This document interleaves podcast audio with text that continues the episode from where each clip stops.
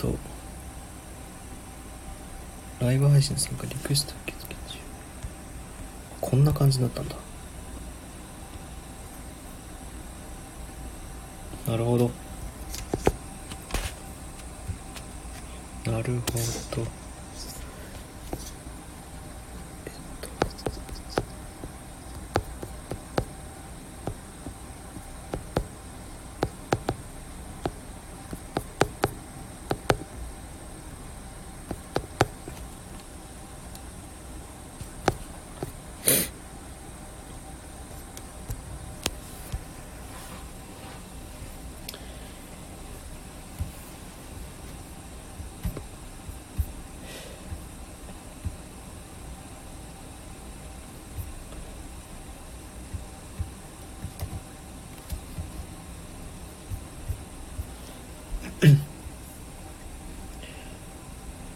これをシェアすると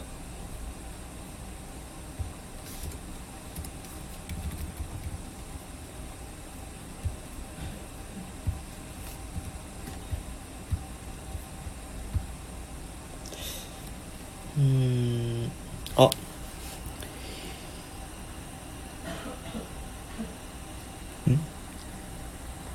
キミさん？いらっしゃいませというか、こんにちは。なんですかね。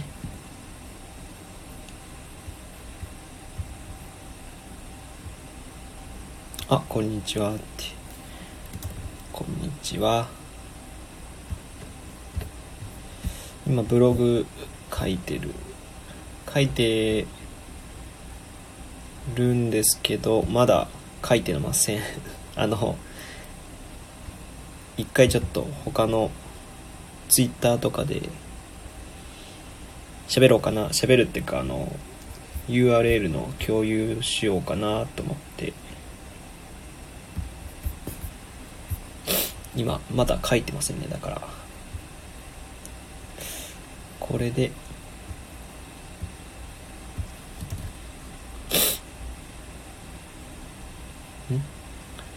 URL URL を拡散っていうほどじゃないんですけどしなきゃなっていう。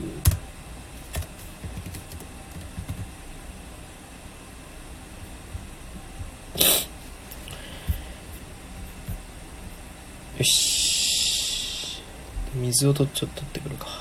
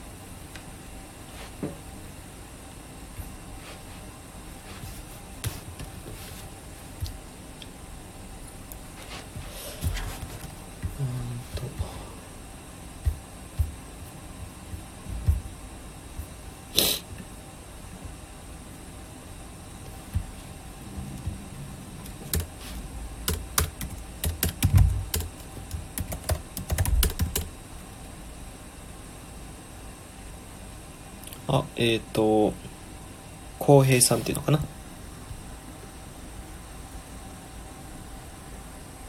あコーヒーについて。あブログもやってらっしゃるんだ。はじめましてこんにちは。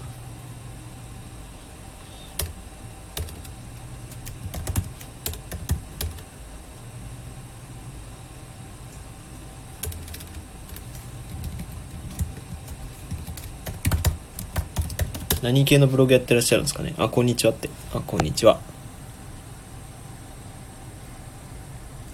ゲストハウスのこと。地方移住。なるほど。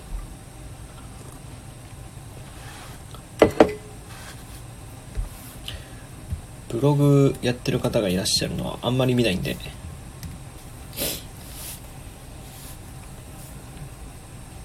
コーヒーがメインになりつつあります。コーヒーについてのブログやってるんですね。え見たい。いいっすね。コーヒー好きなんで僕も。そんななんか趣味になるようなというか何ていうのかなこだわりがあるわけじゃないんですけど。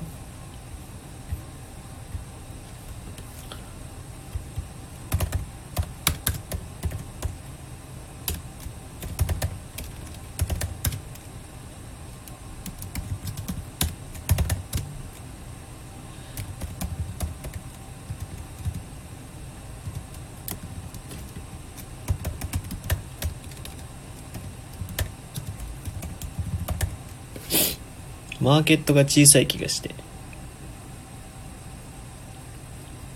ああそういう悩みっていうかあれなんですかね。なかなかアクセス伸びないのかなって。コーヒーああどうなんですかね。そんな。うんまあ収益は確かに難しいかもな。アクセス数で稼ぐ方がいいのかな？稼ぐっていうか PV 数伸ばす方がいいのかな？Amazon のリンクとかだと Amazon で売ってるものしか買えないしね多分コーヒーとかだとあれですよね。公式サイトのなんかとかありますよね多分。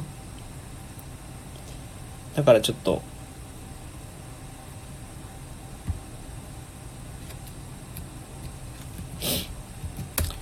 弱い感じはしますよね。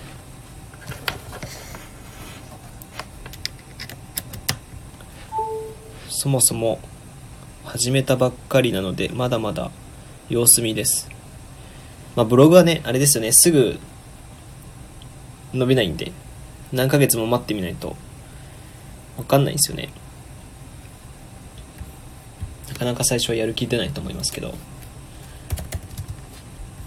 まとめてるぐらいの気持ちでやると多分いつか分かってくると思いますけどね。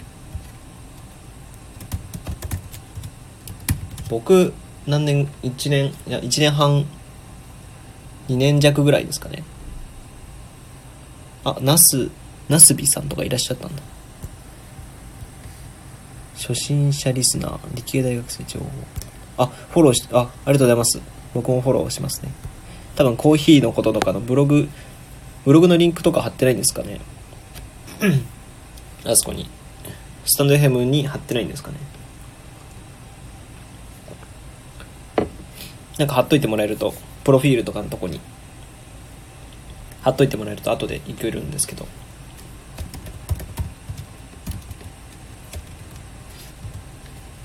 今、今、浩平さんのやつ見れないんですよね、その、あれで、生放送中は見れないんで、あ、プロフィールにありますか。あ、じゃあ、ちょっと、見に行きますね。コーヒー、コーヒー、どうなんかな。割と、すごい、詳しいんですかね。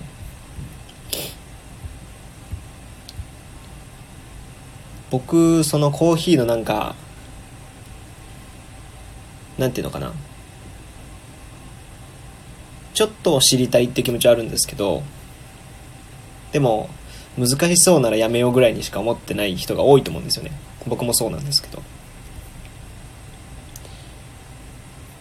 だからそういういいラインのところの記事があると嬉しいですけどね。なんか初心者でも楽しめるなんかコーヒーのなんだろうコーヒーまとめてもいいし作り方とかレシピレシピっていうのかなそれはとか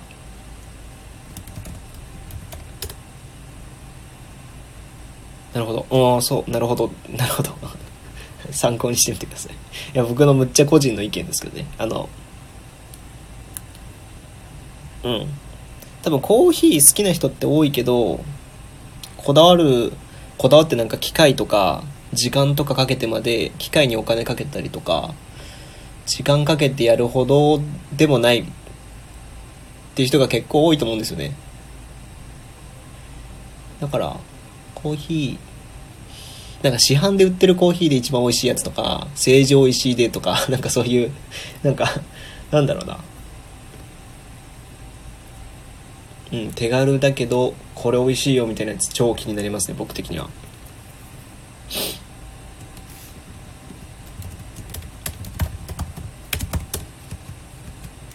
BGM かなんかあった方がいいかな。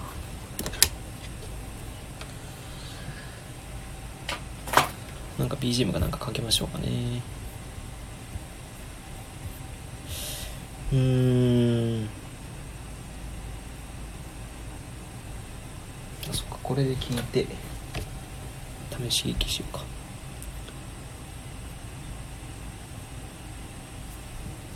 うん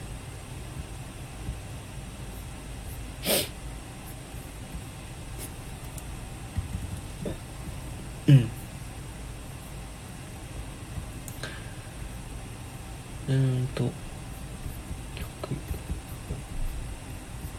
僕はもう全然ブログそういうなんか趣味まあ趣味なんかな。僕はもうプログラミングとかなんでエンジニアになるっていうかエンジニアなので。全然もう参考になるような記事とかもないし多分全然目線が違うんで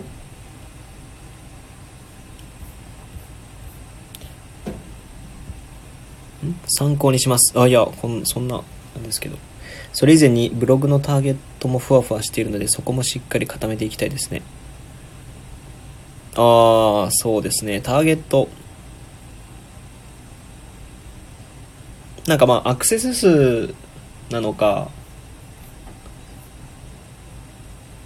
アフィリエイトなのかの違いは結構はっきりした方がいいかもですね。アフィンガーですね。あ、僕ですか？僕のテーマですかね。僕、そうですね。アフィンガーですね。僕、大学生なんで、そう、1万5000ぐらいしたんだっけな。アフィンガーが。ちょっともう痛手でしたよね、その時は。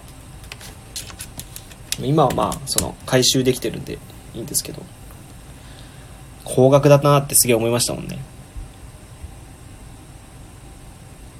この曲はちょっとちゃうな。この曲は？違うな。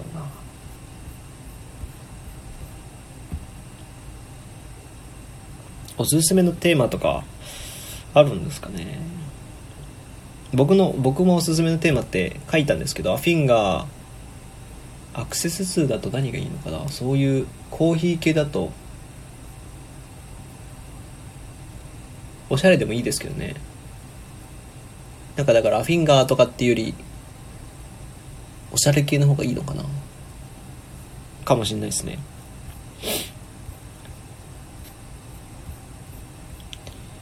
コーヒーえ何もしなくても多分。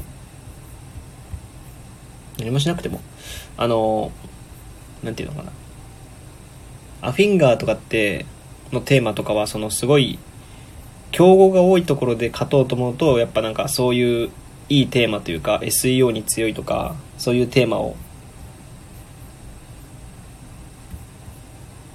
選んじゃうんですけどまあそのコーヒーの分野ってもともと少ないんで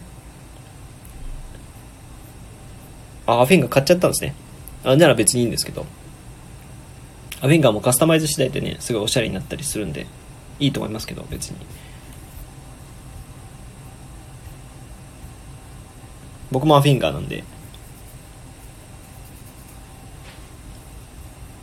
いや、でも使いやすいですよ、アフィンガーは。確かに。まあ他の有料テーマほぼ、あと他2、3個しか使ったことないんで、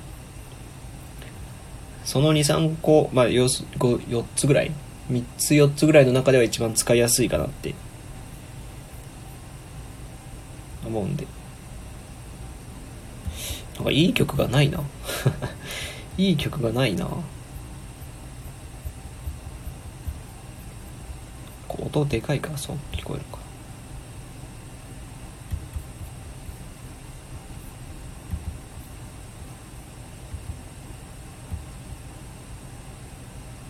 あ違う間違えたしくった。私もブログ書きます。あいってらっしゃい。書いてください。僕も書きます。ちょっと今 BGM 聞こうとして。あいってらっしゃい。あの僕も後で見に行きます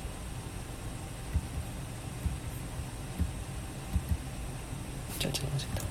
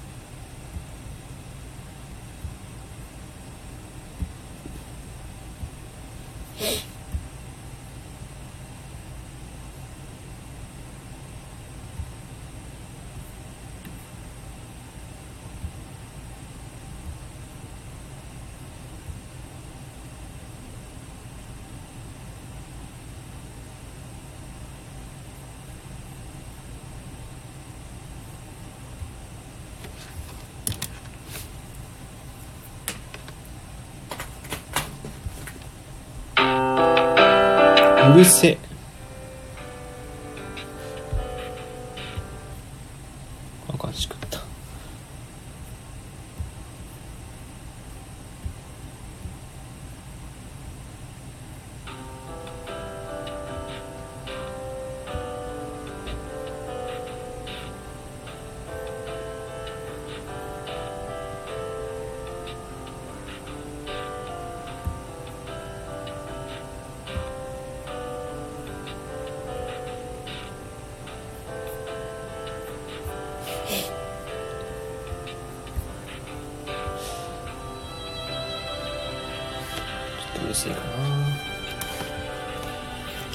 フェイさん。こんばんは。こんばんは。こんにちは。あブログやってらっしゃるんですね。やっぱブログなんかブロガーの人多いですね。僕も今ブログ書いてますけど。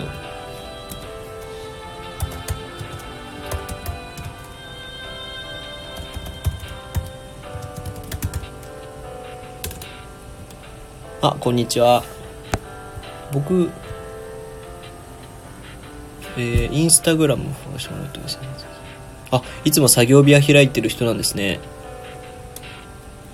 なんか僕も作業部屋みたいな感じでやりたいんですけど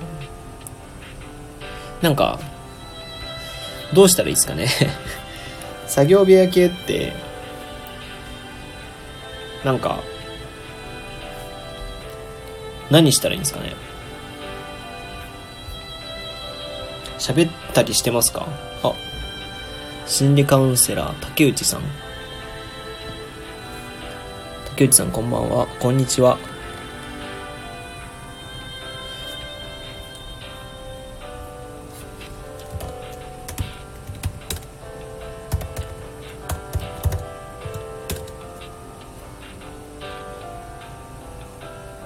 自分が作業に集中できればそれでいいと思いますよ。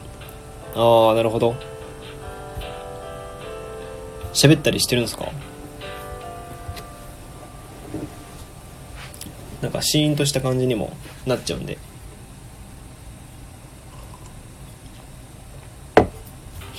まあそれを求めてきてるのかな？わかんないんだよね。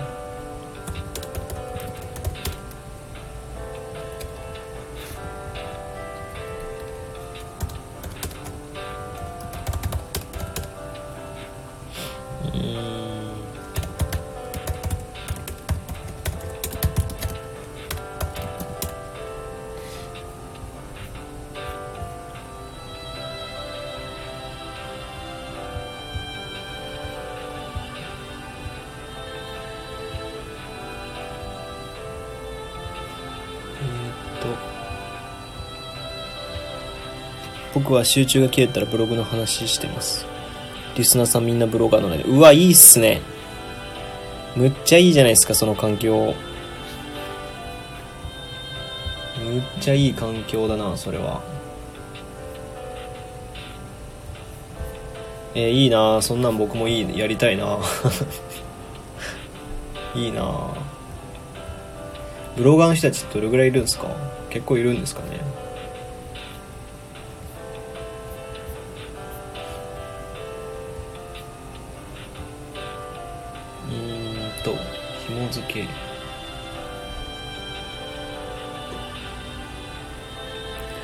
長いこと作業配信開いてるとブロガーのたまり部屋になりました。いいなぁむっちゃいい環境ですね。固定メンバーで9人ですね。ああ。でも9人が固定で来るんですね。すごいですね。割と僕不規則な時間にやっちゃってるのは良くないかもですけどね。超夜中にやることもあるし朝からやることもあるし。あのまあこれぐらい？夕方にやるとこやる時もあるし。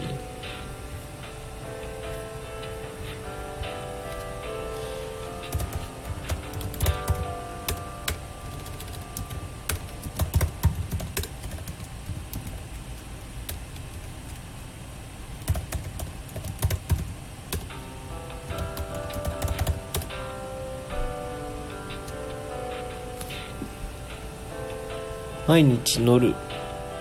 あ毎日夜。うん夜。夜21時から24時で開いてるのでぜひ遊びに来てください。きっと有益だと思います。いいですね。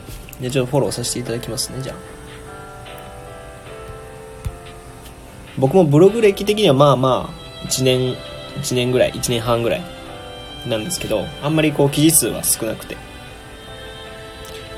まあ時々やったりとかプログラミング系の記事が多いのでもともとプログエンジニアとかやってるんで。まあなんでちょっとこうなんだろう特化型とは言わないけどなんかこうみんなに伝わる話がないのかなって思ったりもするんですよね。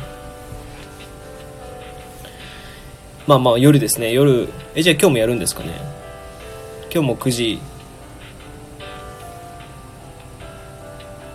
人ウェブのプロの方がいるので全分析してもらっちゃいましょう。そうですね。そうなの。いいですね。おしゃべりメッセンジャー美和子さん。こんばんは。こんにちはなのかな。微妙だな。やりますよ。あそうなんですね。今日9時。9時。9時って今日何かあったっけ？あこんにちはって。こんにちは。ちょっと待ってください。9時。9時9時。9時。今日なんかあれ？今日何曜日だっけ？おかしくなっちゃうな。あ27あそっか。あいけるな。9時ですか？じゃあちょっと多分参加しますね。ふえさんのやつ。いいいいんですか？逆に。そんな急に入って。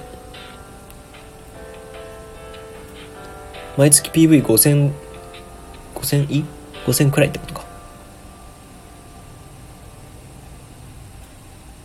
こんにちはで。あ美和子さんはブログやってらっしゃるのかな？もしかして。そんなことないのか。ただ23時頃の方がみんないるかもしれません。みんな仕事等で21時だと2人ぐらいしかいないので。なるほど。なるほど。明日朝早いんですよね僕。どうしうんまあちょっと9時ぐらい9時とか10時まあ10時ぐらいかな。10時ぐらいめどとかにちょっと入りますね。ちょっとメモしとかないとあれだな。えー、っと21時から、まあ、22時ぐらい。へフェイさん。OK です。じゃあちょっとそこら辺に。ん？あ、ブロガーさん大歓迎です。ただ、そのプロの方は、引、引率っていうのかな？引率？あ、引率か。半端ないので、いるかも。出入り自由なのでお手すきの際に。あわかりました。全然僕もまあ入りつつ僕も作業しつつみたいな感じで入りますね。やったー。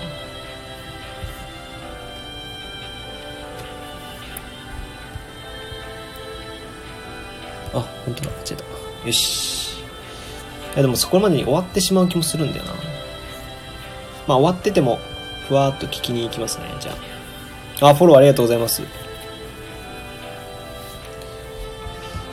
一時期僕は収録とかしてたんですけど、ちょっと最近もうエンジニア系のというか、プログラミング系の仕事っていうか、インターンが増えちゃったんで、ラジオはもう本当に生配信とかする作業配信するぐらいですね。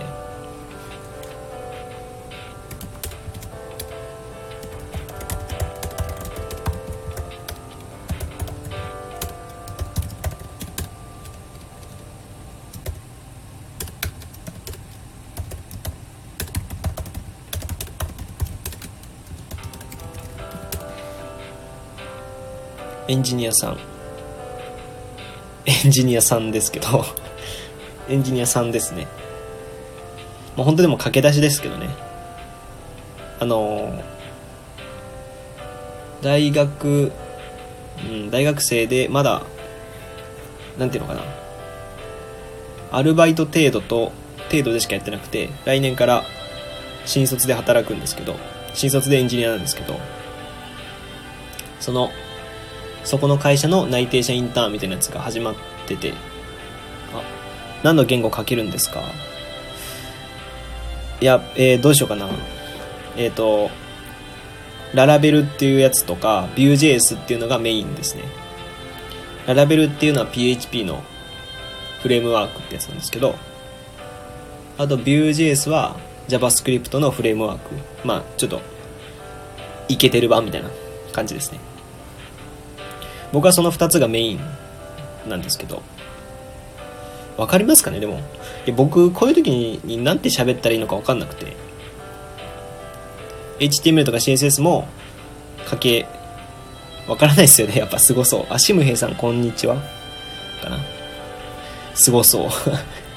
そうですね。わかんないですね。多分。ワードプレスでブログやってる方が多いと思うんですけど、まあ、それの元になってるのが PHP ってやつでで、その なんていうかな、その PHP の、を、こう、なんていうのかな、アプリ作るようにした、ウェブ上のアプリを作るようにしたのがララベルみたいな。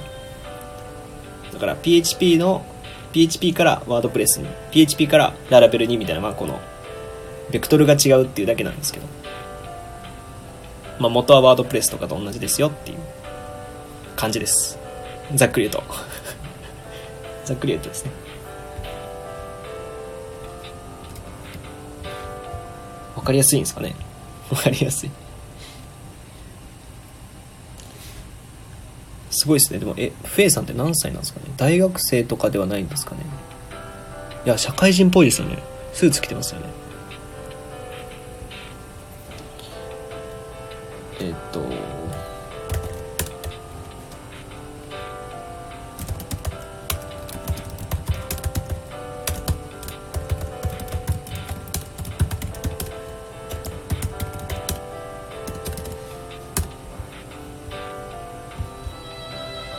大学4年生です。あ、えじゃあ僕と同じなんですね。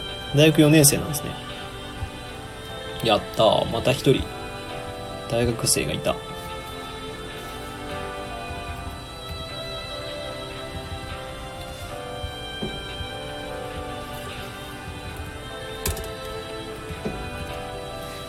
うしようかな。これを。ん？僕の配信枠はダントツで僕が年下になります。あそうなんですね。じゃあ僕よりもみんな年上ってことにもなりますよね。なるほど。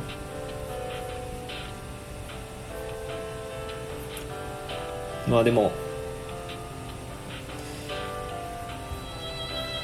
あのラジオの感じってやっぱなんていうのかな。割とフラットだからいいですよね。目の前にしちゃうと多分僕もすごいもう緊張しちゃうんですけど。そのラジオで喋るとか。っていう感じだと割と。喋れますね僕は。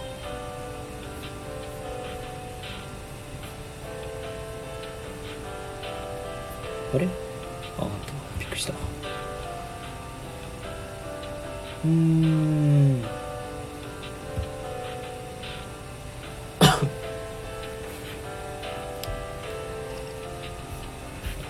じゃ今はブログ書いてるんですかね皆さん。皆さんっていうかフェイさんとあと誰かいらっしゃるんですけどね。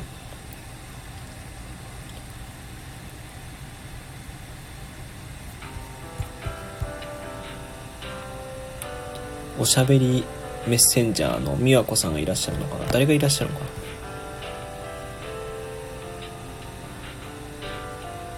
あえヒデさん？ヒデさんって僕フォローあやっぱフォローしてますよね。なんかこんにちは。あこんにちは。こ こんにちは。僕なんかフォローしてて確かなんか見たんですよね。ガジェットブロガー。いいっすね。あいます。他のことしながら聞いてますよ。あすいません。別になんか質問っていうかなんか喋りに参加できればしてもらっても全然。翼さんブロガーみたいなのでちょうど今フェイスさんの配信枠に沿ってました。え？えどういうことですか？僕今フェイスさんの配信枠に沿ってました。ああそういうことか。フェイの話フェイ君さっきはありがとう。全然仲いいっすね。むちゃくちゃもう すごいもう。聞いてる人同士で喋ることってあるんですね。生配信してて。ガジェットか。固定メンバーのお一人です。あそうなんですね。じゃ今日あのー、えっ、と9時とか10時ぐらいにフェイさんの生配信に参加しようかなと思ったりしてます。ブログうんそうですね。ブロガーがこんなにいらっしゃるとあんま思ってなかったんで。翼さんテック系なんですね。興味あります。いやそうなんですよ。いやなんか僕多分ヒデさんフォローしててでフォローした時になんか見たんですよね。で僕はテック系なんですけどそのテックといってもあのプログラミング系なんですよ。そのガジェットの紹介とかはあんましてなくてなんか何回かしたことあると思うんですけど。だちょっと系統が違うかもしれないです、まあ、テックと言いつつも。ガジェットブロガーさんっていうなんか俺見た気がするんだけどなガジェットブロヒデさんのやつ。今見れないっすよね。あでもツイッターから見れるか。あこんにちは。柳川幸喜さんかな。こんにちは。あブログやってらっしゃる。なんかもうブログやってらっしゃる方すごいいらっしいるんですね。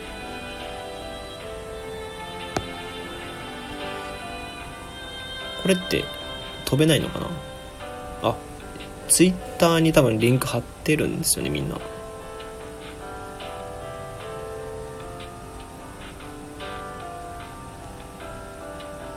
あこれか。モノタイムズ。 com。かな？リンク。あ見た。見たことある。 Notion の使い方。いいっすね。見たことありますもん僕。いや写真いけてるな。やべめっちゃ喋っちゃってる。ちょっと待って。あこんにちは。いやヒデさん僕多分ブログ見に行ったことあるんですよね。であこんにそうですね。で僕ガジェットの紹介とかやっぱそのなんていうのかな。普段そのガジェットの紹介とかしないんで。なんかなんだったら何かの紹介しようと思った時に、まあ、ガジェットじゃなくて Audible かな。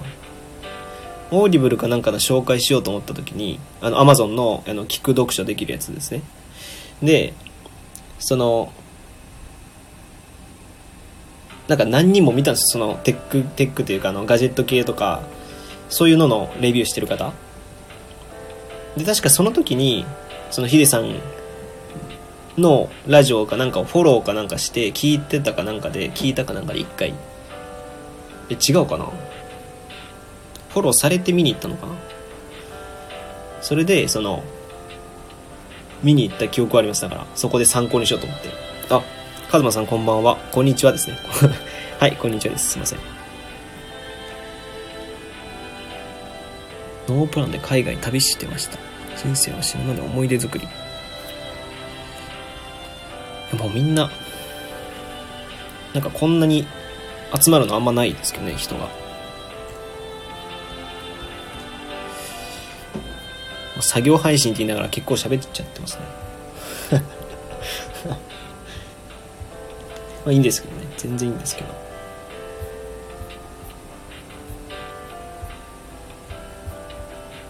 うんと。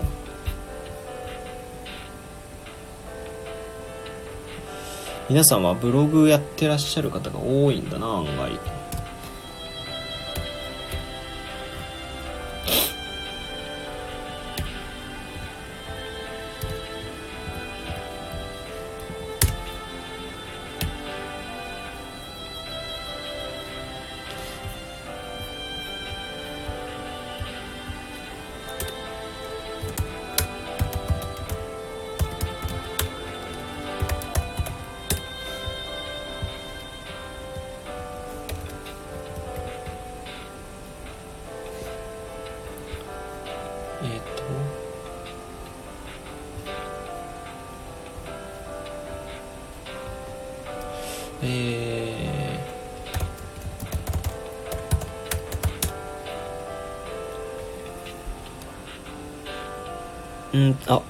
美和子さんブログ続けるのが難しいです。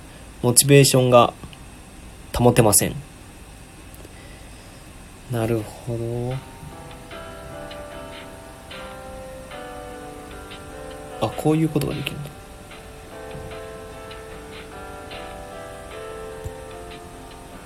えまあどうなんですかね。まあブログの目的にもよると思うんですけどね。なんか本当にただアウトプットするのが目的なのかなんかその稼ぐなのかなんだろう他のそのなんだろう自分のなんて言えばいいのかな自分のステータスというか私こんなことできますっていうのを見せてる場なのかそれによってなんか違うとは思いますけどモチベーションのあり方も。稼ぐとかだとやっぱモチベーションって分かりやすくて。うん分かりやすいと思うんですけどその他ってなってくると結構モチベーション続かないですよね。うん。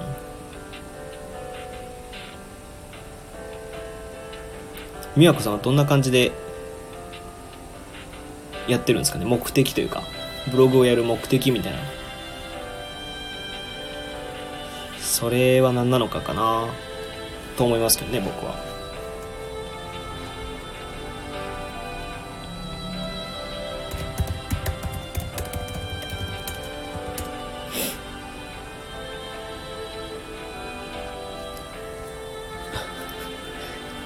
真面目ですね僕結構。真面目に喋っちゃってますけど。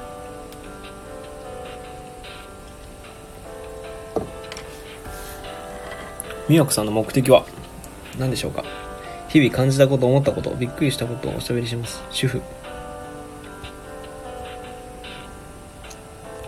感じたこととか思ったことを書く場所なのかな？自分のサービスを売るためでしたが情熱が冷めてきたからかな？うーん、まあそうなんす。かもしれないですね。じゃあ、サービス、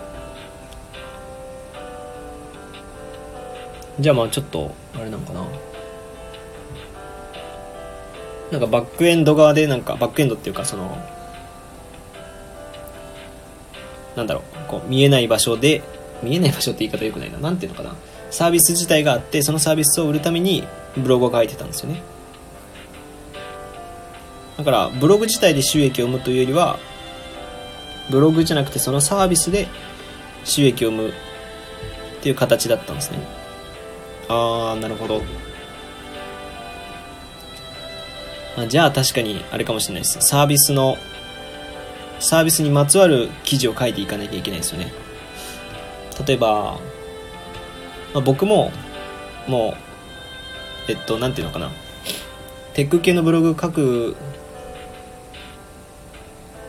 中でも、やっぱこの記事で収益を生むぞみたいなものがあったりするんですよ。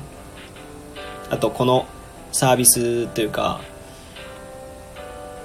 バックエンド商品っていうらしいんですけど、そういうの、その、ブログが、ブログを見るっていうのがフロントエンド商品で、で、なんか、その裏側で売りたいものだったり、その、なんだろう、これをみんなに届けたいみたいなやつがあるものをバックエンド商品っていうらしいんですけど、バックエンド商品を売るためにフロントエンドを、なんだろう、納得させていくっていう感じになってくるんで、だからフロンそういう場合はフロントエンドで圧倒的になんか納得させたりとか悩みを解決したりとかっていうことに徹底した方がいいらしいんですよ。あのだから変にそこでなんか収益フロント側でも収益出してやろうぜみたいになるとなんか無理やり感みたいなものが伝わってきちゃったりして。だから多分やるべきこととしては多分なんかそのサービスに対しての悩みとか例えば何がいいのかな。じゃあサプリメント売りたいですみたいな。ダイエットサプリが売りたいんですっていう人がいたとするじゃないですか。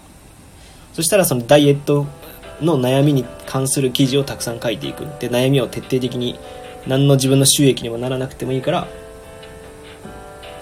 あの悩みを解決していくっていうことになるんですよね。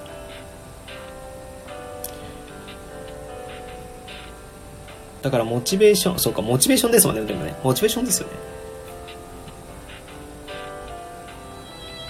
まあそうかもしれないです。でも でもそしたらもうサービス自体に自分が熱を持てなくなってしまったとか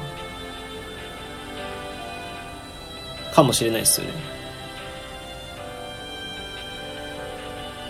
うん。それが一番大きいかもな確かに。あと何かあるかな？あマナさんこんにちは。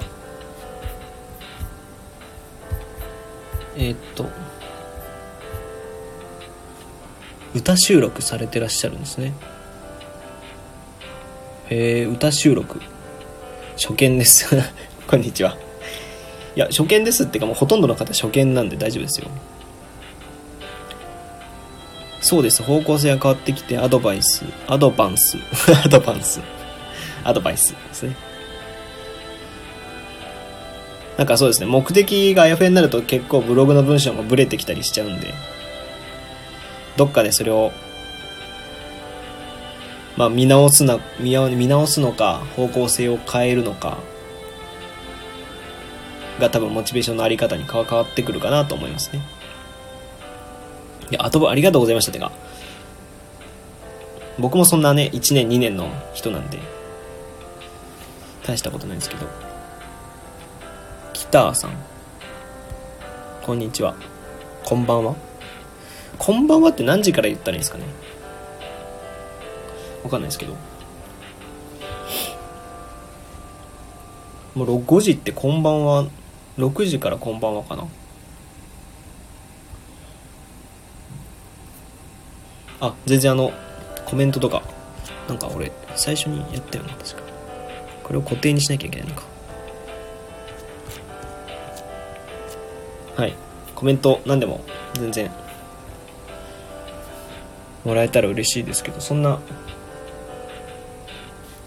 だか生配信何したらいいか分かんないんで。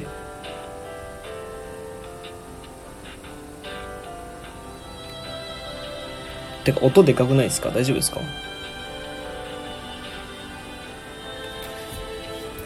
ょっと BGM つけてみたんですけどフリー素材から取ってきてみたんですけどえー、っと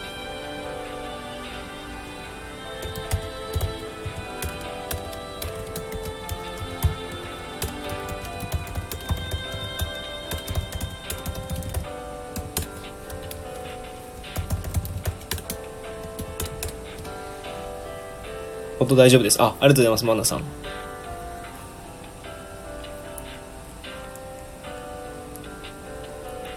スプーンでた遊ぶのが楽しい。スタイフはあんまり来ないかも。へえ。スプーンって僕使ったことないんですよね。なんかいくつかラジオアプリみたいなやつって見たんですけど、スタンド FM とか、ラジオトークとか、あと、あとまあツイッター上のやつとかね、ツイッター上で生配信とかできるじゃないですか。スプーンってでも使ったことないんですよね。若者に人気みたいなイメージがあって、エンタメ系が強い感じがするんであんまり僕と合わないかなと思ったんですけど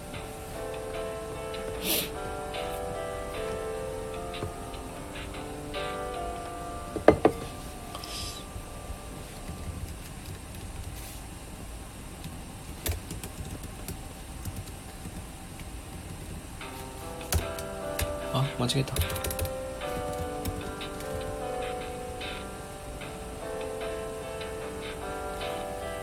変なおっさんがいないので楽しいです 変なおっさんっているんですね。な、なんかその、あれですか、そのファン、ファンというか、しつこいみたいなことなんですかね。スタイフもいないですけどね。い、いるんかな？いいるからスプーンの方に行ってんのかな？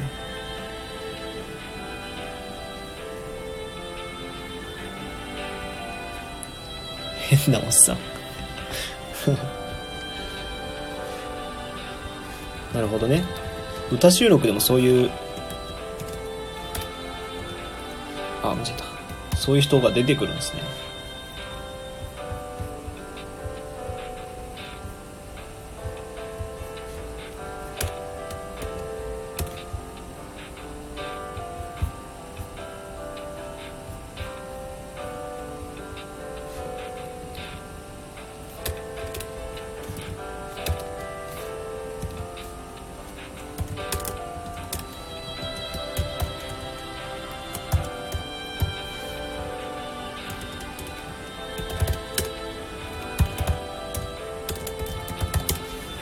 まにライブ配信するので。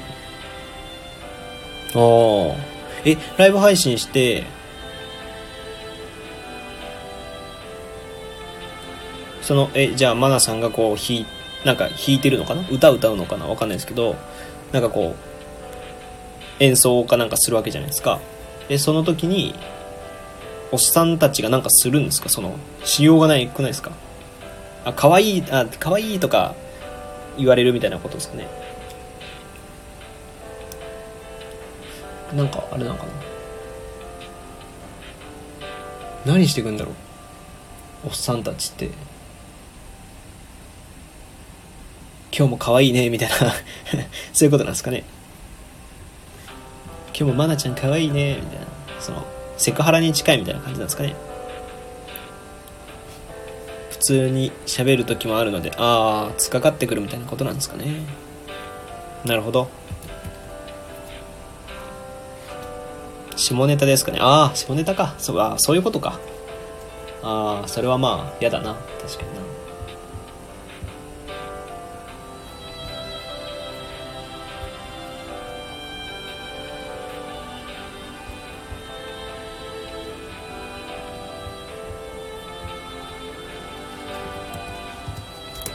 そういうのはあるよな絶対な。女の子だからこそだな。そういうの。男だとあんまそういうのないしな。う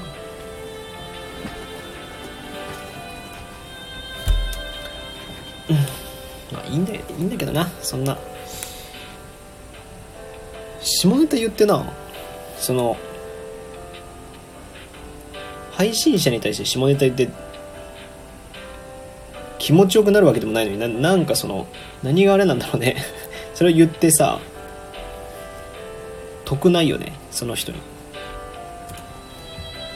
なのに言うんだよねそういう人ってね。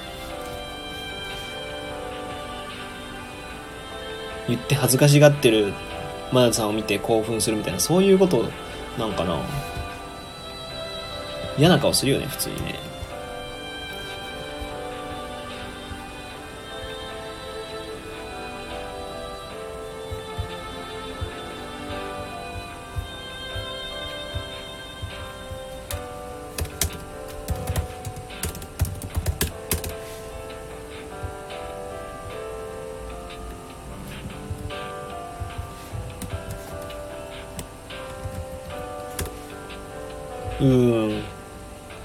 あなんか間違ったりしちゃいましたかね。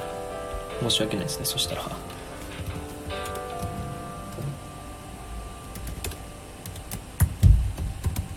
あ間違えた。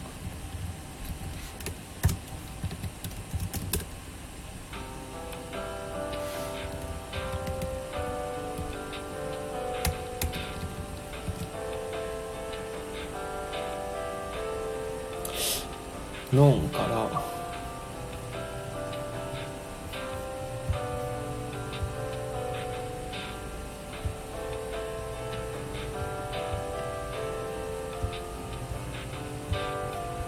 らブランチマスター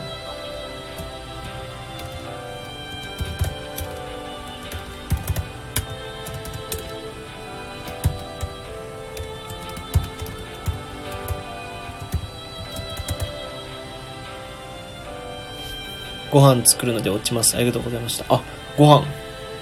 ご飯作るんですね。いいですね。あ、あ、ありがとうございました。また聞いてみてください。時々こうやって生配信、なんだろうね。作業生配信みたいな感じなんで、じゃ喋るのがうまいわけじゃないんですけど。ぜひぜひまた仲良くしてください。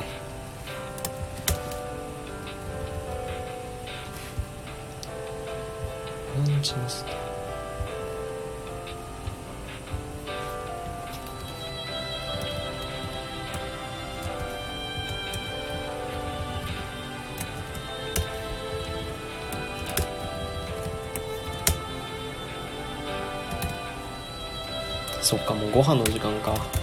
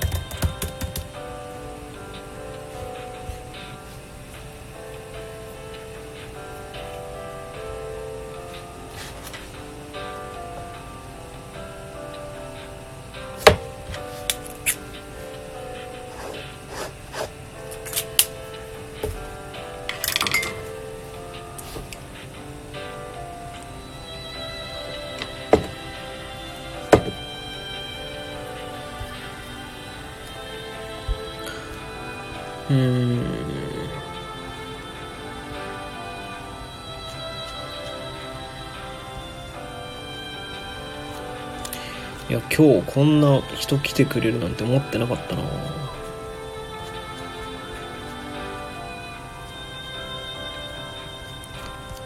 いいっすよねこの配信すると。なんだろう。緊張感があるんで。やる気が起きるというか。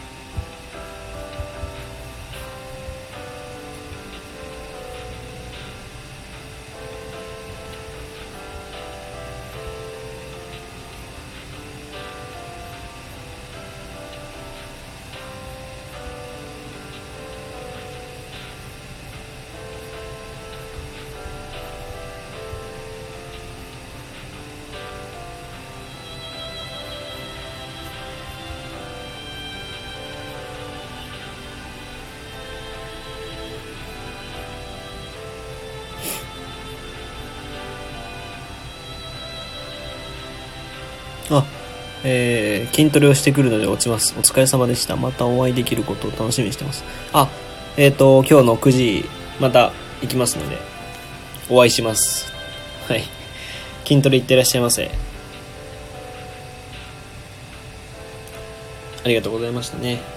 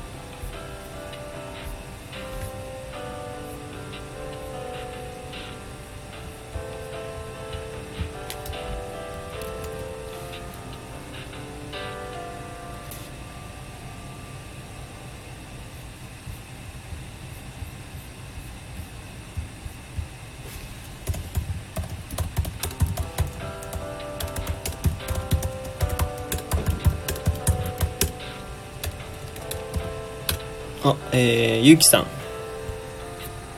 こんにちはかな。こんばんはかな。えー、今ブログ書いてます。で、コメントがあれば、コメントいただけると嬉しいです。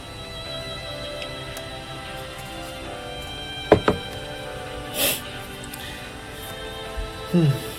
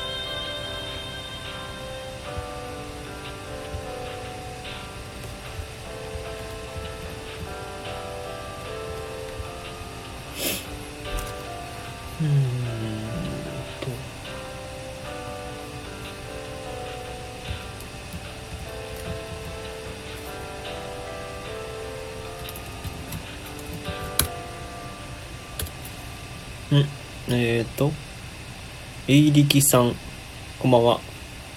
こんにちはかな。Z 世代代表。あ Z 世代って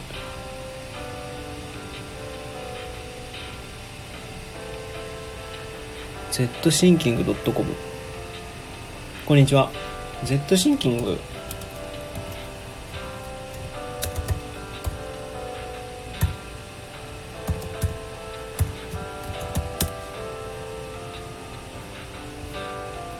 違うか。こんにちは。Z 世代って僕も多分 Z 世代ですよね。Z 世代ってどっからどこまでなんですかね。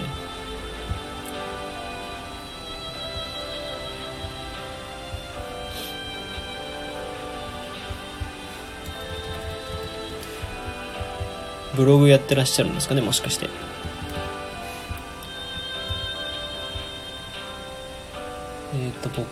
デザインポイント、うん。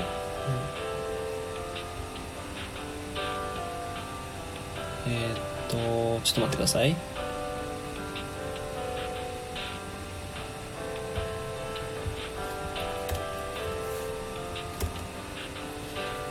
えっ、と、95から2000年かな？あ、じゃあ僕97なんで、ギリ Z 世代ですね。ギリですね。ちょうど真ん中か。Z 世代の中でも真ん中みたいな配置なのかな。数日前に初投稿しました。あ、そうなんですね。ブログデビューおめでとうございます。イェーイ。いいっすね。じゃあ僕と同じようにブロガーデビュー、ブロガー、ん？ブログデビュー、ブロガーってことになりますね。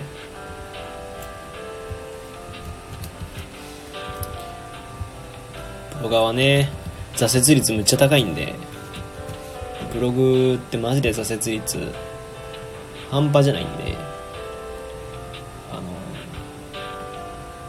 挫折しないだけでも、すごいと思います。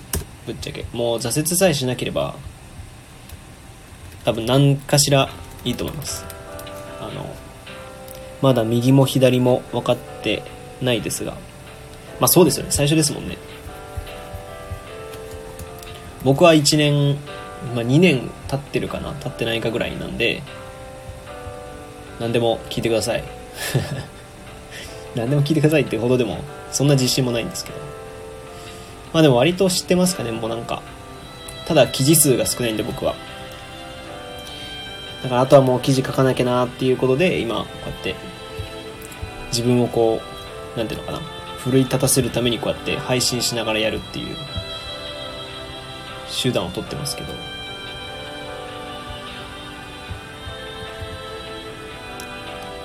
最初の頃って何であれだったかな？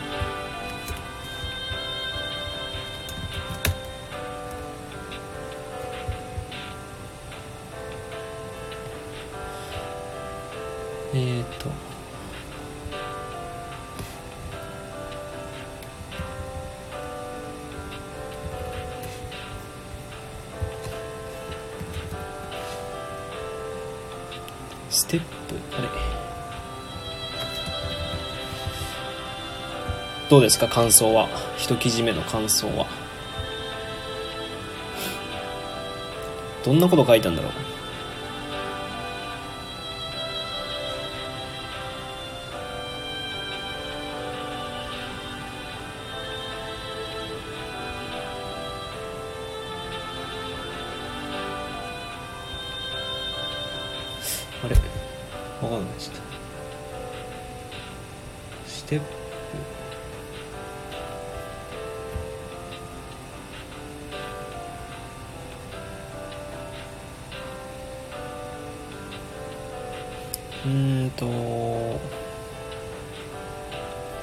SEO を意識して書くのって大変ですね。マジでそうですね。書きたいことをつらつら書けばいいだけじゃないので。マジでそうだと思います。書きたいことを書くだけだったらまあ続くとは思うんですよ。ただなんか相手の目線に立って書くって結構しんどい。確かに。慣れないっすよね。もうだから僕マジで一人でこう二役やってるイメージなんですよね。ずっと喋るじゃないですか。こう喋るイメージでね。喋ってバーって。でなんかこうここで突っかかってくんじゃないかなみたいなやつに対してまたこうこういうことを思う方もいらっしゃるかもしれませんが大丈夫ですみたいな。そう,、まあ、そう思って当然ですよねみたいな。でまた自分がまた論論破していくというか。論破じゃないですけどね。なんていうのかな。そういう方も含めて憑依するっていうイメージが強いかな。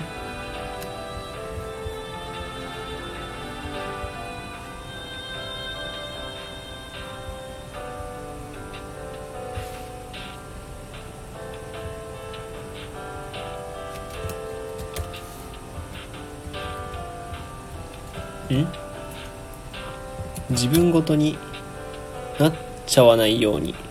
うんそうですねマジで相手に憑依するっていうもうその一個ですね。相手がどう思ってんのかなってこの文章読んだら相手どう思うかなっていうのをマジでもう徹底的に考えるっていうそれだけかもしれないですね。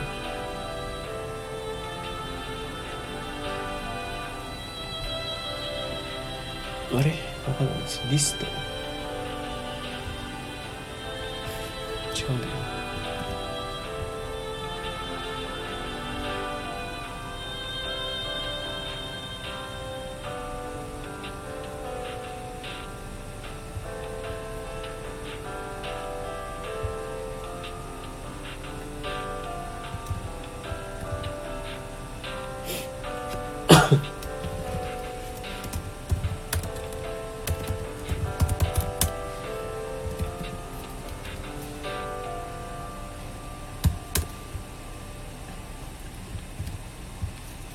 マジでな。そうですよね。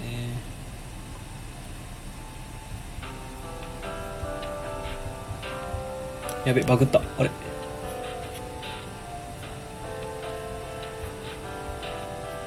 ちょっと待ってください。バグああいけてるわ。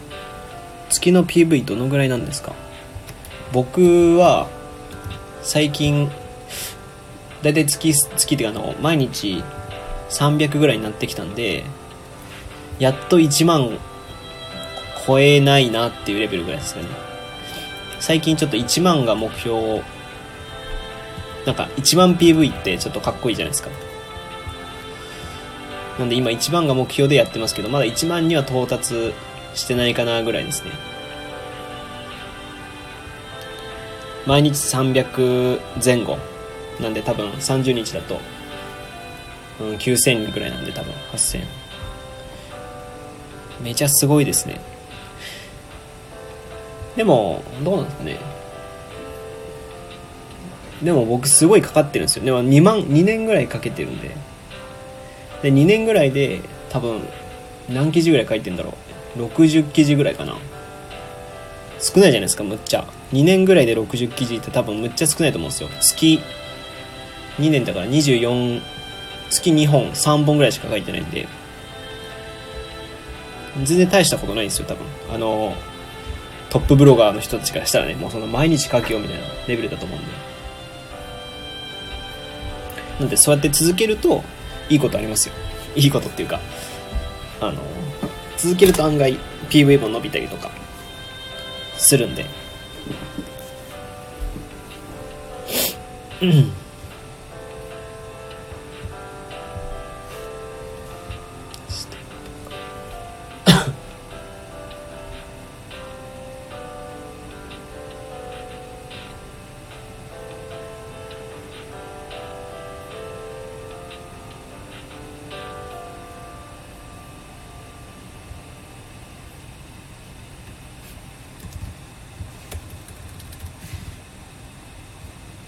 すごい、なんだろう、今日すごいワードプレス、などうしたんだろう。ワードプレスがちょっとバグり気味なんだよな。飛ぶんだけど、すごい。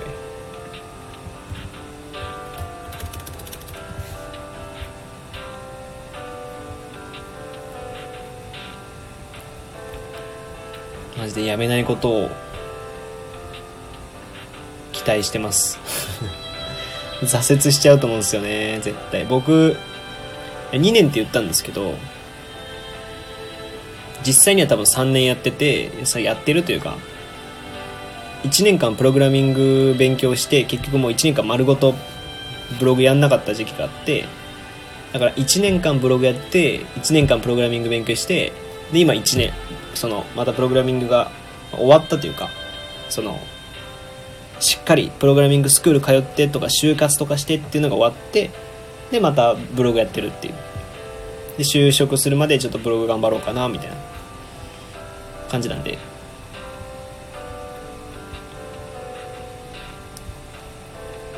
実際は結構立ってますよね。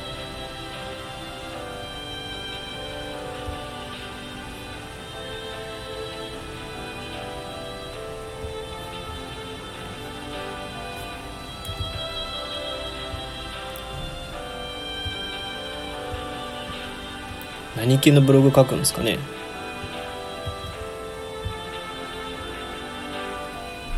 とシェルコマンドでいいのかな？なんだっけ？あえっ、ー、と良也武隆一さんこんばんは？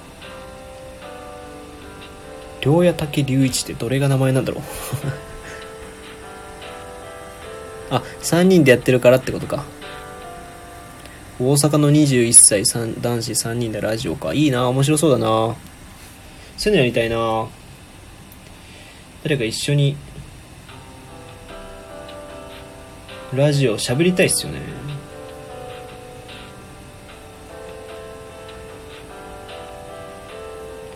あれ、どこだ？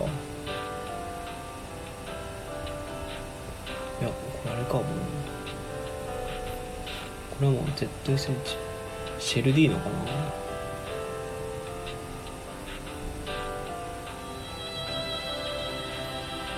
ビンあれ？ん？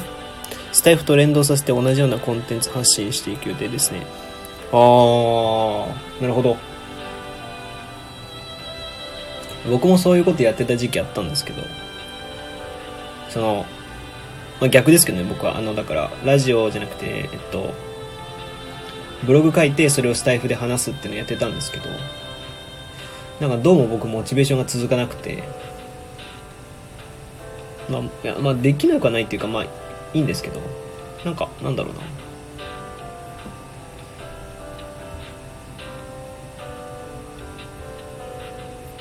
ターミナルだから。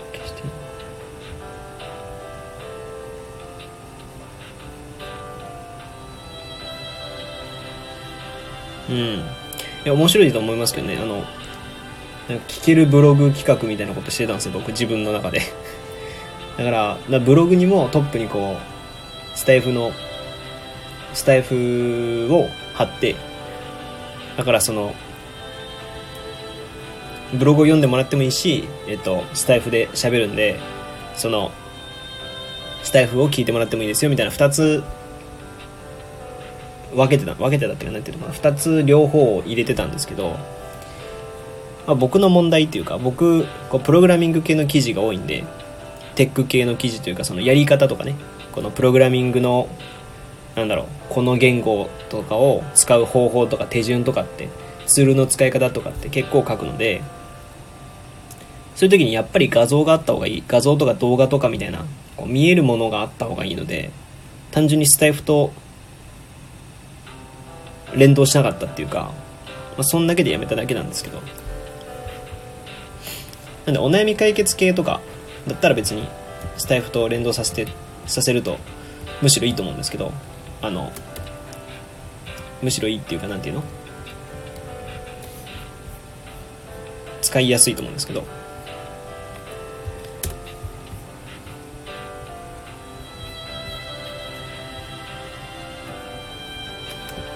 僕はそれが僕のブログなんて僕のコンテンツと合わなかったっていう。ところでいいのか感じですかね僕は。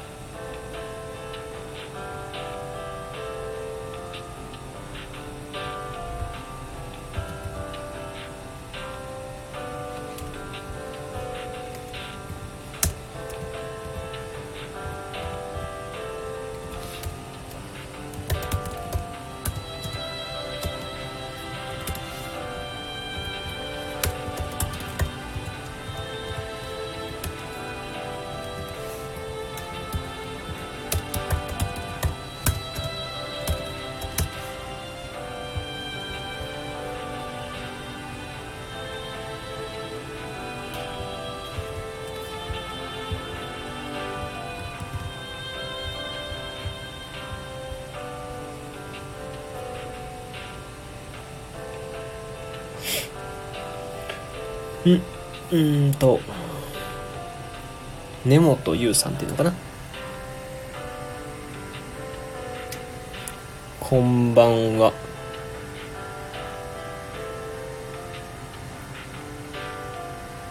へえコンサルビジネスコンサル。哲学とビジネスとライティング。おおライティングとかやってらっしゃるんですね。あこんばんははじめまして。そうですよね。初めましてですよね。いや今ブログ書いてて作業しながらっていう感じになっちゃうんですけど。ここら辺をどうしようかな。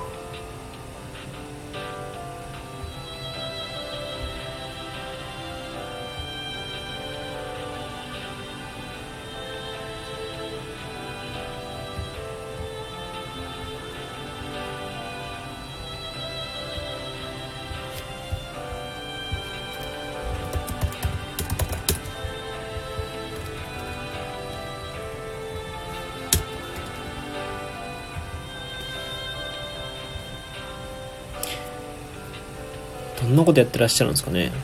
例え話があなたのビジネスのか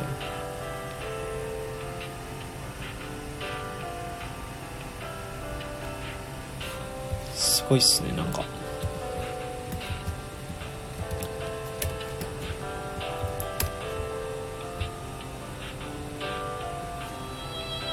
疲れてきたな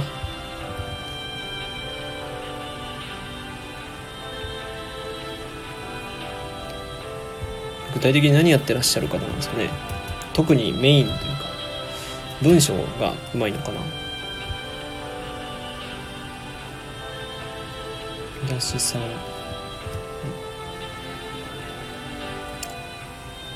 音声音声配信初めてなのでいろんなところを聞き覗いてます。あそうなんですね。僕も僕長いんですけどそんなに配信してなくてあんまり聞いてもないし。割とだから僕そんなに勉強にならないかもですけど。よろしくお願いしますね。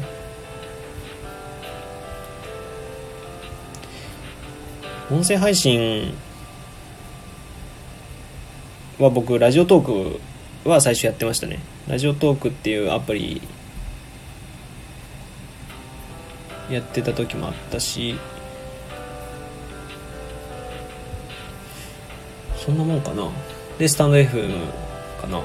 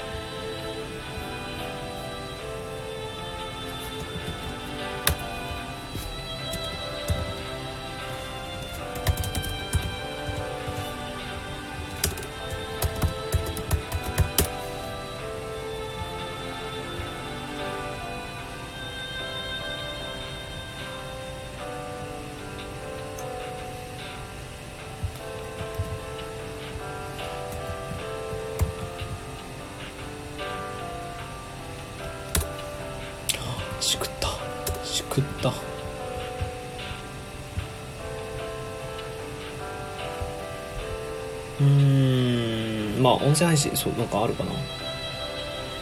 でも音声音声配信生配信やってる方やっぱ強いですよね。それはもうすごい思いますね。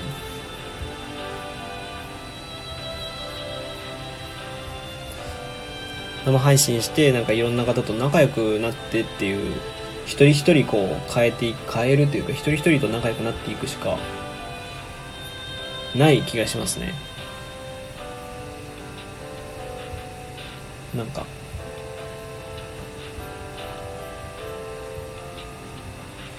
どうなんですかね？僕もそんなトピックとかわかんないんですよね。何がいいんですかね？ちゃんと喋った方がいいのかこういうゆるーっと配信してるのがいいのか。ここはあんまり分かんなくて。迷ってる部分もあるんですよね。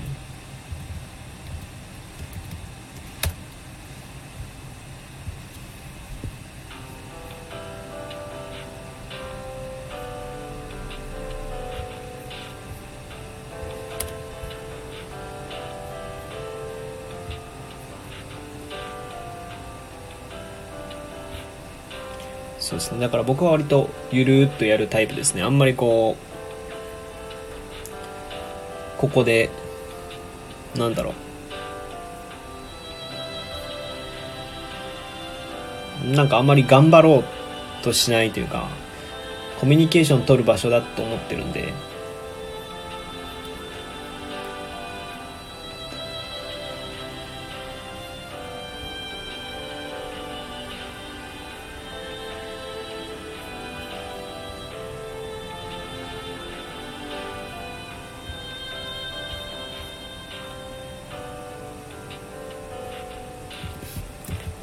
じですかね僕的に。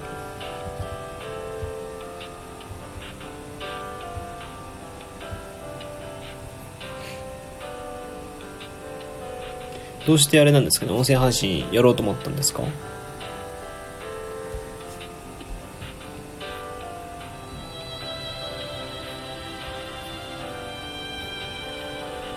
僕割とコロナの時にもう今も今もまた第3波というか2波というか。なんですけど本当に1波の時にあのなんか寂しいというか喋らなさなさすぎてちょっとラジオ始めて生配信とかして喋ろうかなと思ったのがきっかけなんですけど。ゆうさんというかな？根本さんはどういう感じでラジオやろうと思ったんですかね。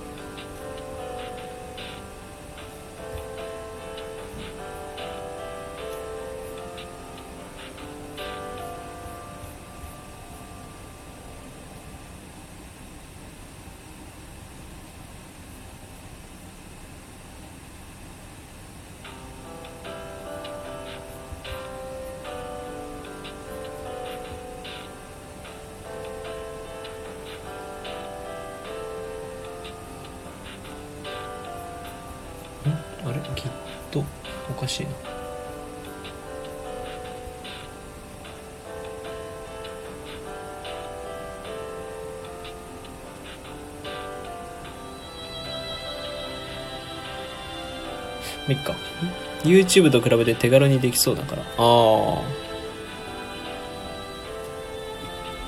まあそうですけどね。確かに。なんか生配信生配信は本当にもうなんかその人の喋り方とか落ち着いてるかどうかとかなんか本当にそのなんていうのかな。その人の良さ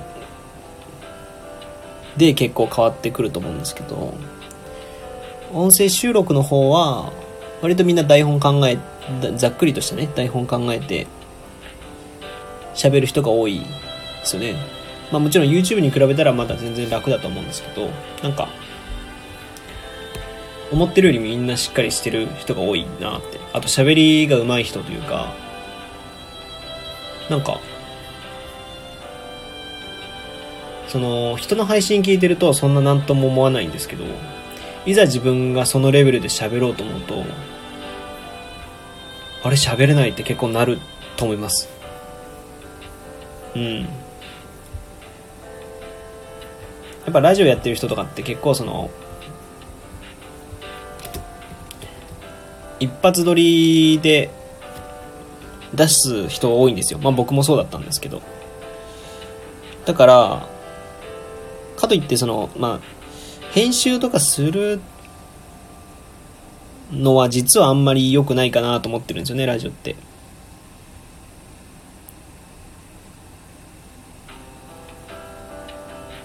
あここでライブ何回かやったら視聴者なかなか来ない。いや僕もそうですよ。全然来ないですよ。あのだから楽しくやるとか毎日とかなんかこう固定でやってる人とかそういう人はやっぱ強いですね。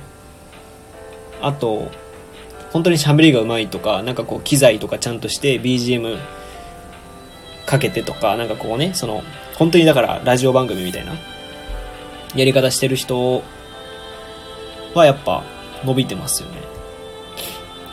僕が最初にやってた頃って生配信してる人少なかったんで、仲良くなりやすかったんですけど、最近もう生配信が20個とか10個とかあるじゃないですか。あれはね、もう、無理っすよね。まあだから頑張ろうっていうのはあんまり考えない方がいいかな。あ、マリーさんこんばんは。あ、副業頑張るママ。あ、プログラミングやってらっしゃる。僕もプログラミングですね。エンジニアなんで、プログラミングのブログとか書いてしてますね。2021年は英語とプログラミングを頑張る。うわぁ、比重が重い2つとも。すごい。ウェブでお仕事したい人。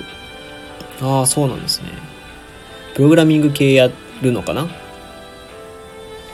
ちょうど今、プログラミング系の記事を書いてます。ね。あ、やばい。書いてなかった。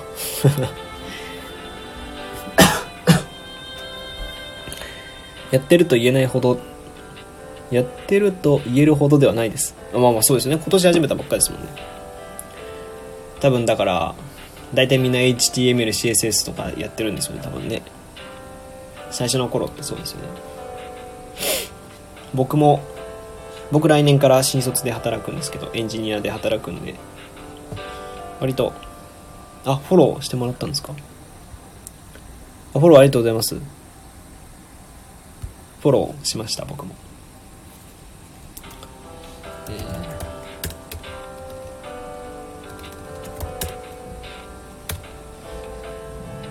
プログラミングは本当に始めたばかりで HTML から始めてます。そうですよね、大体ね。HTML な僕、ウェブ制作やってる方が多い。うん。ウェブ制作やってる方多いですよね。でも副業とかでやる方はウェブ制作多いですよね。大学生のリアルな声を学ばせてもらいたいと思ってあ、本当ですか？よろしくお願いします。ああ、こちらこそよろしくお願いします。僕、最近でもまあ全然ラジオ更新してないんですよね。こうやって生配信で喋る分には喋るんですけど、ちょっとほそれこそプログラミングもっと勉強しなきゃいけなくなってしまって、まあ、仕事というか、で、だから、ちょっとラジオやるのしんどいなと思って、ちょっと一旦やめてます。こうやって作業とかは配信しますけど。何でも、エンジニア、駆け出しエンジニアの僕で良ければ何でも、僕レベルでしたらお答えしますし。よいしょ。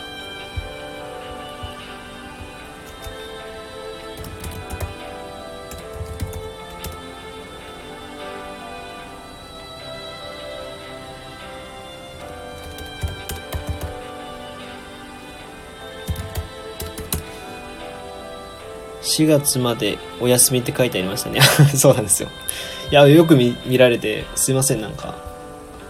4月までお休みです。だからもう僕、そのまあ内定者のインターンみたいなやつがあって、それがね、プログラミングむっちゃ勉強しなきゃなんで。私もよく作業配信するのでタイミング合えば遊びに行きますね。ああ、僕も行きますね。いいですよね、作業配信ね。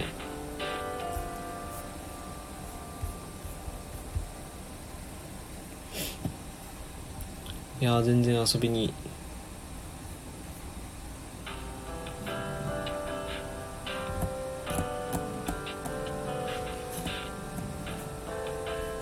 れはどうしようかえー、でも内定決まったら勉強やらないとダメですよね。そうなんですよね。まあ、本当にだからエンジニアっぽいというかプログラミングのそのプログラミングの仕事だし勉強なんで、まあ別に嫌とかじゃないんですけど、単純にもう、やることが多いっていう。やることが多いし、物理的に時間すごい使うんで。だから、まあだからっていうか、うん。で、ラジオだと、喋りにくいじゃないですか。あんまりその、例えば今日はみたいなねあの GitHub ページ2っていうサービスを使ってウェブページを公開してみましたみたいなそういう話したってみんなあんまり興味ないなぁと思って今日自分が頑張ったことをいくら言っても、まあ、あんま聞いてもらえないしなと思って。ちょっと一回やめましたね。去年10月にワードプレス始めたけどちんぷんかんぷんでなのでブログも遊びに行きますので教えてくださいね。ああそうなんですね。いろいろ頑張ってますね。まあ、どれか頑張っ、どれか一個頑張った方がいいかもですよね。結構しんどいと思いますね。あの、そこら辺って、プロのブロガーもいるし、プロのエンジニアもいるレベルなんで、まあ、なんかどれか絞って頑張ってやった方が多分成果出やすいと思いますね。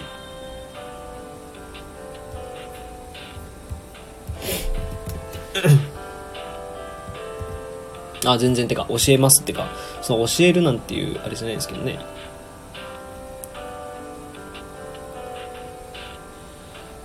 僕でも web 制作、やっぱ web 制作の需要が多いんですよね。僕ブログやってても、いわゆるプログラミングの学習とかっていうイメージって、みんなこう HTML とか CSS のイメージがあっちゃって、web 開発の方がなあんまり見られないっていう問題がちょっとあるんですけど。まあまあまあまあ。ん？大学生の感覚のテックブログとか興味あります。今はプログラミングとワードデータサイエンスですね。ああ、え、興味あるんですね。大学生の感覚の。ああ、そうなんですね。いや、ありがたいです、それは。今はプログラミングとワードデータサイエンスです。そうですよね。まあ、HTML、CSS、で、JavaScript、で、ちょっとだけ PHP やって WordPress が、まあ、あれですよね。王道ですね。多分。王道だし、そういう需要というか、が多いのは多分そうですね。結局 Web 制作が多いんですか多いというのは何が多いのかなえっ、ー、とあ多分、まあ、みんなのトレンドとしてだからそのマリーさんみたいな副業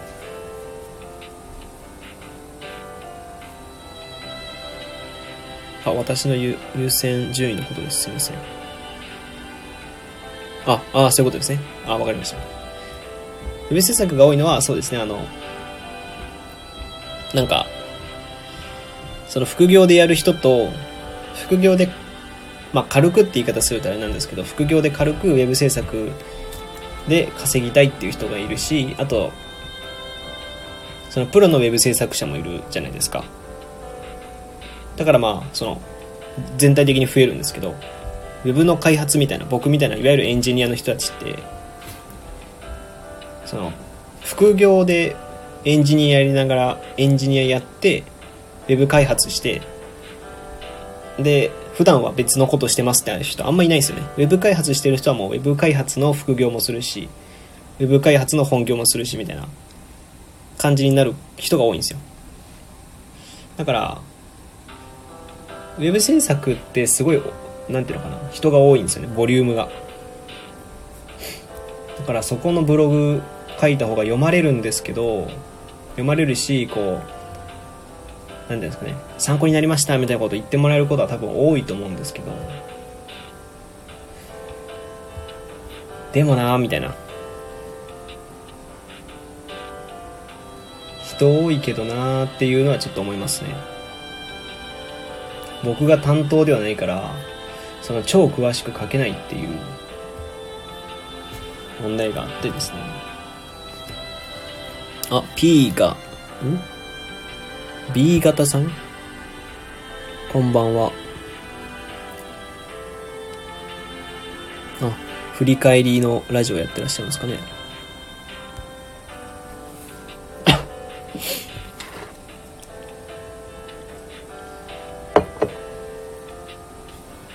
副業はウェブ制作の人多いって聞きました。開発は確かにハードルが高い感じしてます。まあそうですね。ハードルは高いと思います。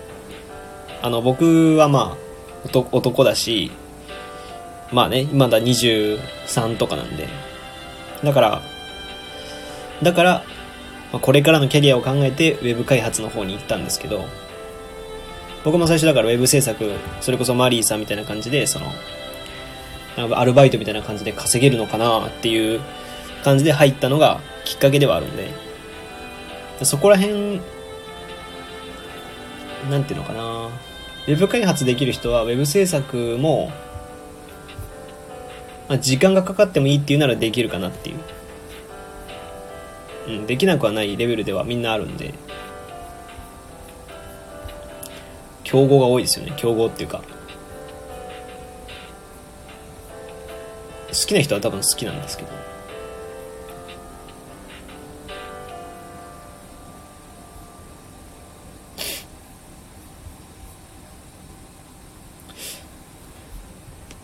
うん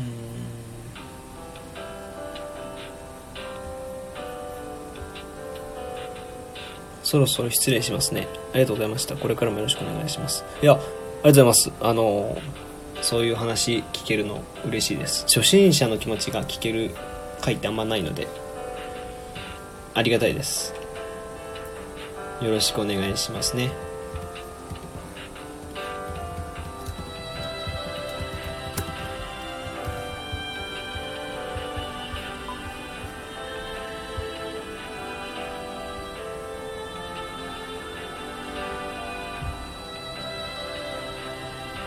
確かに開発の人は何でもできますよね。制作は開発は難しい。うん、そうですよね。ありがとうございました。ありがとうございました。ありがとうございました。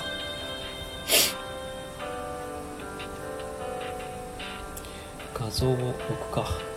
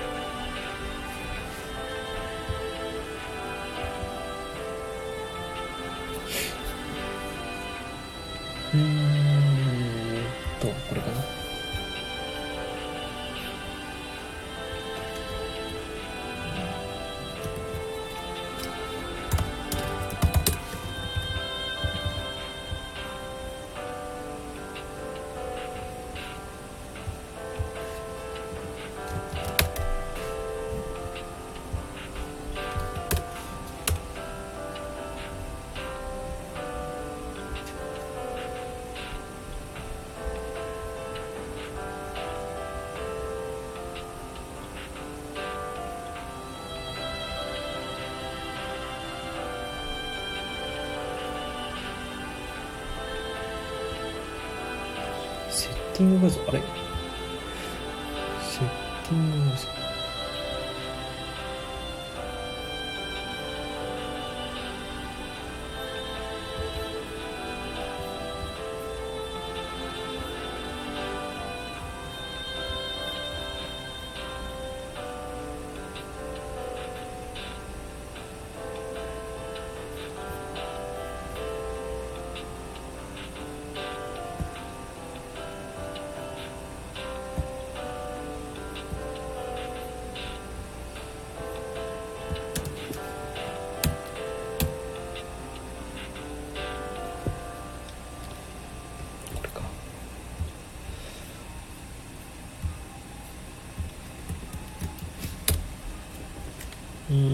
と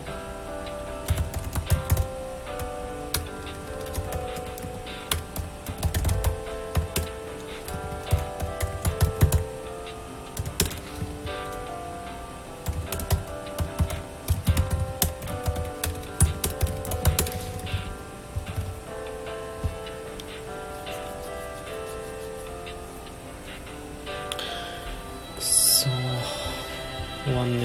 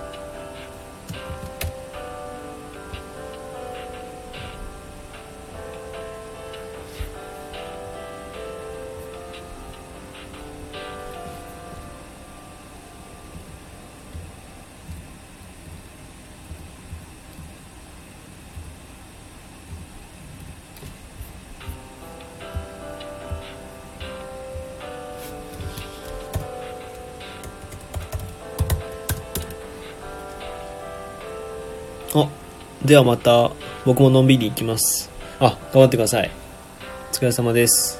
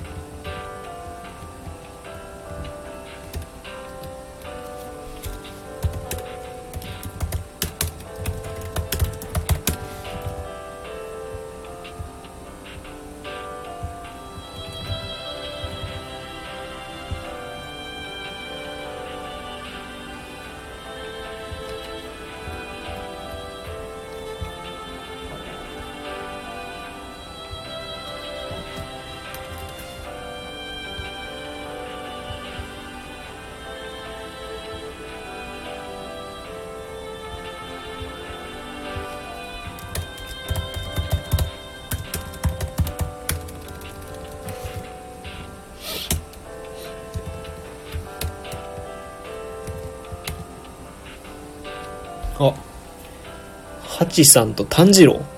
炭治郎さんこんばんは。マジで、ハチさんこんばんは。お、SEO について詳しい方がいらっしゃるんですね。あとは、プペル。プペル時々炭治郎。乗っかりますね、むっちゃ。こんばんは。僕も SEO 好きですけどね、好きというか、あれですけど一応ブログやってる身なんであれなんですけど。その2年半とか。すごいですね。個人事業主か。すごいな。炭治郎さんも気になるけどな。どんなことやられてるんですかね個人事業主で。SEO コンサルとかかな。じゃあ勉強してますか。トーク向上のためスタイフしてます。いや、そうですよね。僕も、あんまトークが上手くならないんですよね。ブログ運営とコンサルです。あ、やっぱそうなんですね。すごいな憧れるなすごいなそういう人。僕もブログやってますけど、そんなね、なんか、むちゃくちゃ収益が出てるってわけじゃないんで。すごいっすよね。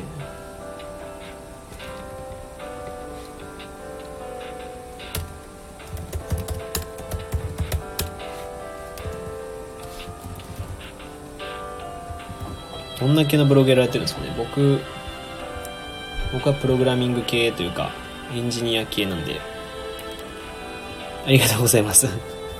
そう律儀な絵文字とか使いますね。可愛いいですね、それ。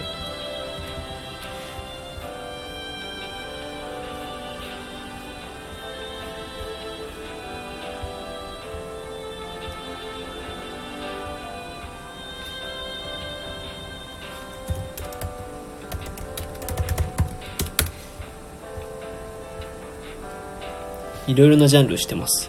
あ、そうなんですね。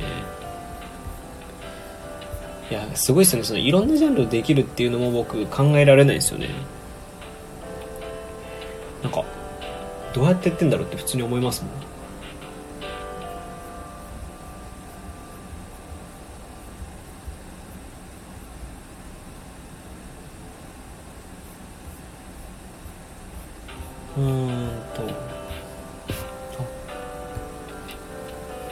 プログラミング系いいですね。まあ、いいっていうか、あれですよね、その、時代にの、時代に乗ってる感じは確かにするんで、早く書けば書くほど効果あるよあるだろうなとは思いますよね。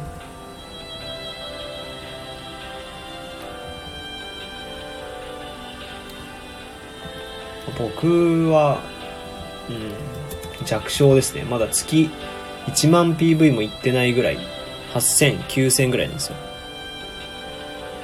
だから、今だから頑張り時というかなんか、燃えてる時期ですね、今。燃えてる時期うん。燃えてるというか、うん、そういう時期ですね。大手参入が怖いジャンルですが、まだ大丈夫なジャンルですね。まあ、大手参入うんなんかその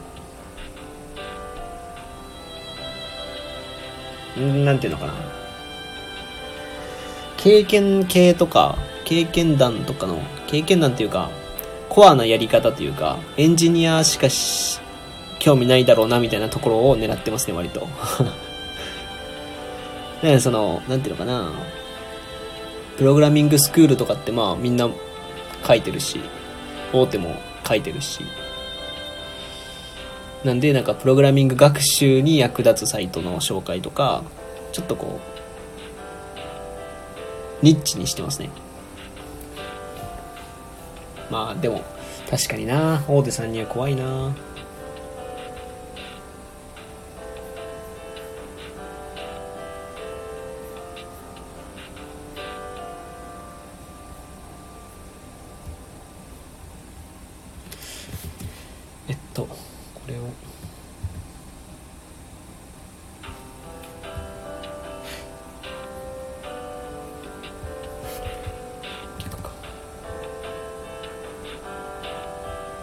そういう方がいらっしゃるっていいですね。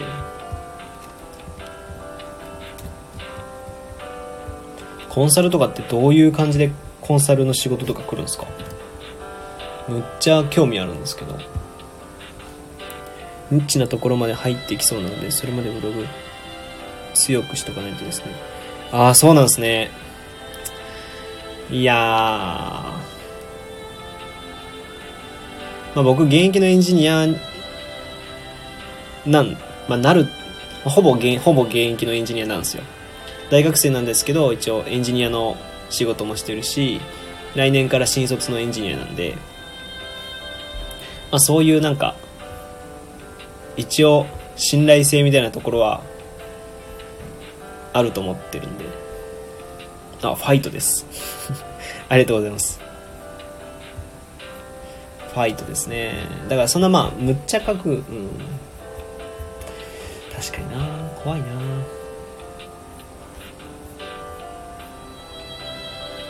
権威性があるのはいいですね。そうなんですけどね。かなと思ってますけ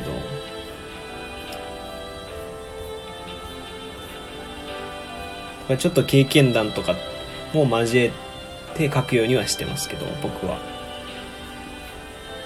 あえてなんかちょっと長くなってもいいから。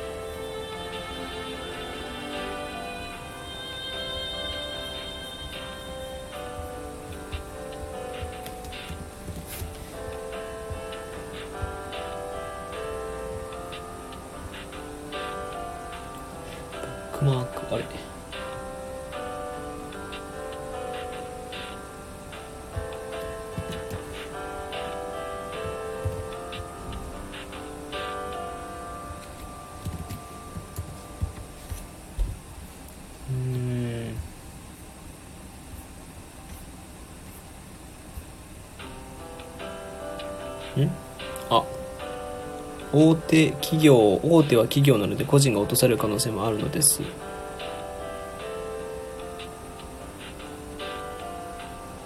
大手は企業なので個人が落とされる可能性がもあるのです。あ。あ。かわいいですねそのあ。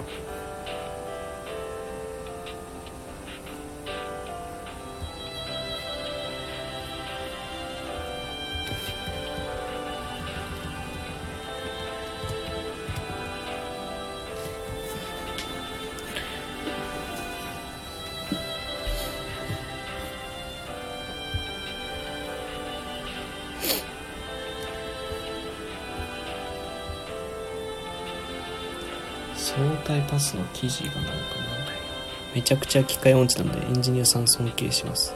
してます。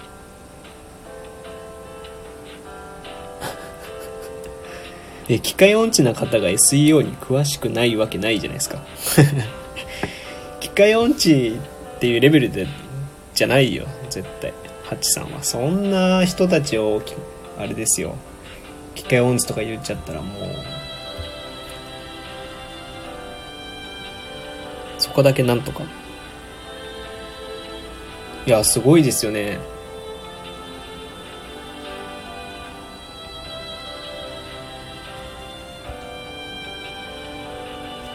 うん。え、じゃあもう、他は全然しない感じなんですかね。ブログだけ、ブログとコンサル、あ、エクセルとか苦手です 調べれば出てき出てくるんじゃないですかね、なんか。なんかその、エクセルのなんか、ね、SEO を知ってる方って調べ方がしっかりしてる方が多いじゃないですか。やっぱその、なんだろう。まあ、検索さえできれば何とでもなりますからね、言うて。だから、SEO 知ってる方はもう検索力もあるから、ね、いいと思いますけどね、それで十分やっていけますよね、普通に。エクセルが私に反抗するんです。いいですね、その言葉。なんかその、やっぱブログやってるだけありますよね。なんかその可愛い言葉遣いしますよね、なんか。エクセルは私にエンジニアの人もいますよ。あの、エラーが出ると、このプログラム怒ってるって言いますから。なんか怒られたんだけどって、それよく言いますよ。その、こう、プログラム書いて、パッてこう、エラーが出ると、あ、怒られたってみんな言うんですよ。いや、怒られたとかっていうか まあ確かにエラーが、プログラミングって一つ間違えたら絶対エラーが出るんで、だか一文字、一単語間違えたら絶対エラーが出るんで、絶対こっち側が悪いんですよ。だからその、エンジニア側が絶対悪いんで、確かに悪いことをしてることでエラーが出て出てるんで、まあ、その怒られたって言ったら、そうなんですけど、面白いですよ、それ聞いてると。あ、また怒られちゃったとか言うの。うん。怒られ、まだ、僕まだ駆け出しのエンジニアなんで、なんかその、どっちの気持ちもわかるんですよね。その、怒られちゃったっていうことが面白いってこともわかるし、怒られちゃったっていう気持ちもわかるし、そう、面白い、確かに。反抗してくるんです。可愛いですね、それ。そういう言葉使えたらなんか、ラジオとかも面白くなると思うんですけどね。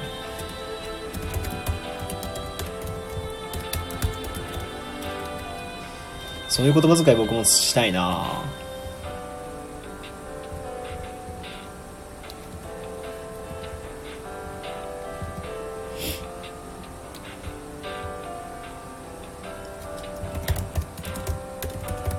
え、でも、あれですよね。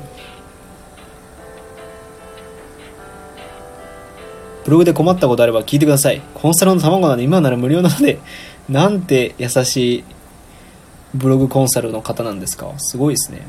えー、困ったことか。困ったことか。うーん、まあ、最近悩んでるというか、悩んでるっていうか、なんか漠然とどうしようかなって思ってることがあって、あ、質問と、質問箱と設置してみました。あ、マジですか？ああ、じゃあそっちに、まあいいか、今言うか。なんかその、僕、エンジニア系、プログラミング系の記事なんで、プログラミング系の記事で収益を出そうと思うと、プログラミングスクールとか、あとその学習教材を、ユーデミーっていうの知ってますかね？多分知ってると思うんですけど、ユーデミーっていうサービスのリンクか、まあその2択ぐらいしかないんですよ。まああと本エンジニア系の本とか、プログラミング系の本とか、まあ Amazon ですよね、だから。そこら辺がメインになってくるんですよね。で、そればっか書いてると、なんか、エンジニアの方が見た、エンジニアというか、そのプログラミング小学者の方が見たときに、あの、この人なんかアフィリエイトさせたいのかなって思われるんじゃないか、と思って、なんかうさんくささが出る気がするんですよ。でなので今はちょっとこう無料無料というか自分的にはこれで収益につながるわけじゃないけど直接的につながるわけじゃないけどその有益なものを出したりするんですよ。ななんて言えばいいのかな、まあ、だから収益には直接つながらないけど自分はちゃんとこういうエンジニア業できますよみたいな記事も書くようにしてるんですよ。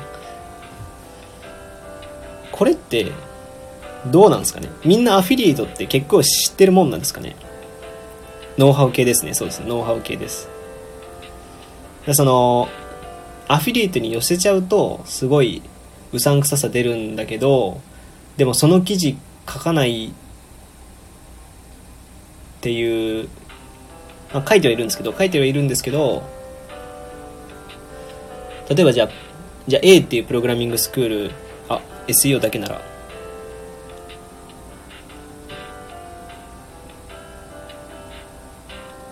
そうですよね。SEO 的に言うとだからまあそのじゃあ A っていうプログラミングスクールの評判とかあの何？A っていうプログラミングスクールのことについてたくさん書いたりとか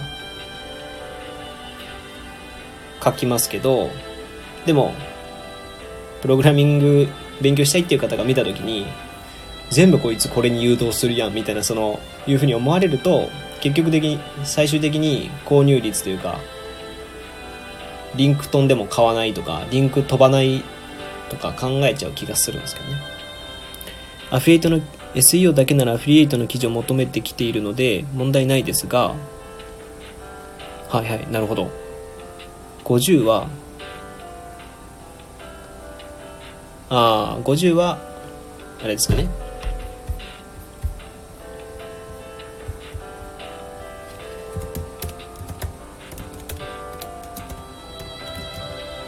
50%は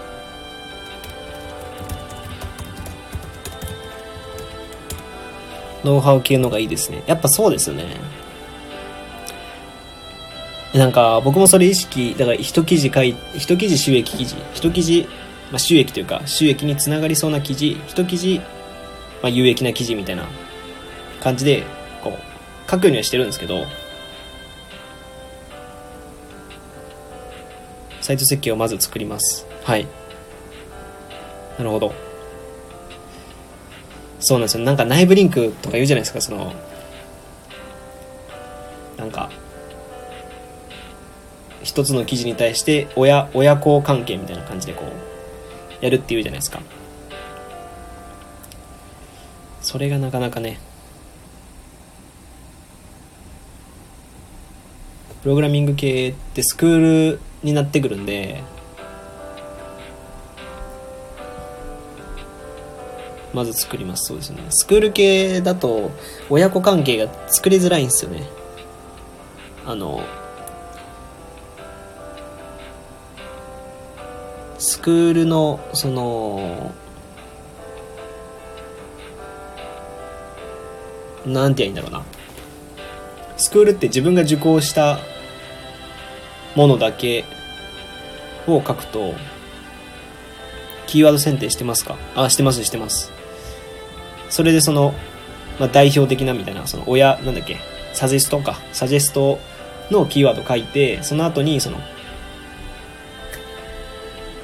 親子関係できるんですけど、キーワード的にはできるんですよ。だからあの、なんていうのかな。キーワード的には知ってるんですけど、それを自分が書けないというか、ライバルチェックはざっくりしかしてません。あの、正確にしてないんですよ。だから、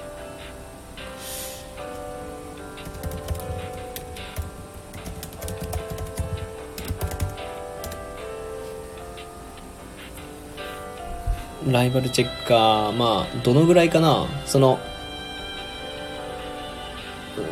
あ、なんかなんだったっけな？なんていうサービスだったかな？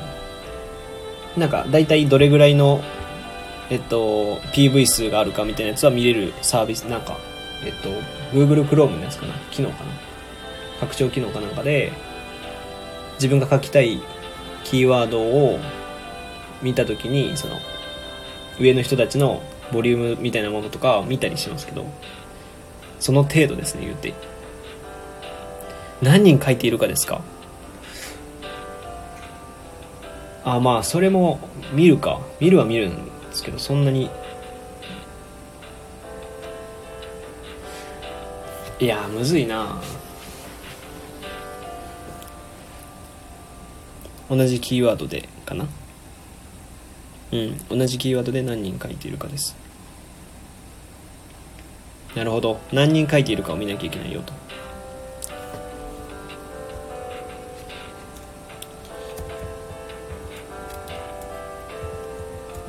うん。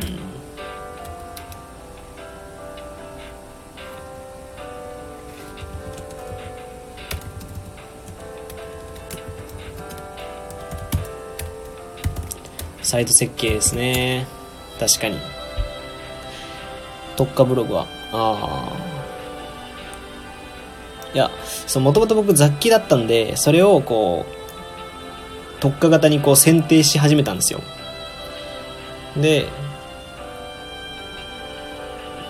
特化ブログは軸が必要です。はい。あいやそうなんですよ。だからちょっと汚いんですよねぶっちゃけ。多分。あの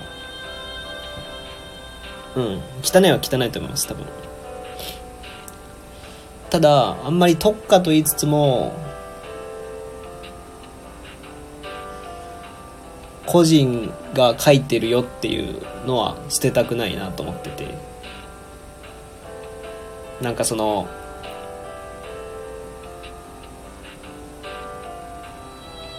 こうんなんかな。多分僕のポリシーみたいなやつも多分入っちゃってるんですよね。SEO とかアフィリエイトとかで稼ぐとかっていうレベルとはまた違うポリシーみたいなのが入っちゃってて。多分それが良くない。良くないというかブレてるだと思うんですよね。なんか自分の中でこうプログラミングスクールとかもたくさんあるしそれについての記事書こうとも書くことは多分できるんですけどその書くことはできるというか書いた方がいいとは分かってるんですけどでも自分が通ってもないやつを紹介したくもないっていう自分もいるんでで通ったスクールは書くしで通ったスクールのこのコースは書けるけどこのコースは書けないってなると親子関係ができないみたいな、まあ、できないっていうかもっと深く親子関係できるのにで書いた方があの利益は上がるというかは思うんですけど客観視した方がいいですね。そうですかね。確かに。どうなんですかね。やっぱそれを頑張らないとそこを客観視してこうやんないとブロガーにはなれないですよね確かに。趣味でならいいですよねっていうそうなんですよね。いや月今も多分2万3万ぐらいなんですよ。だからちょうど際どいラインなんですよね。月2万3万ぐらいって。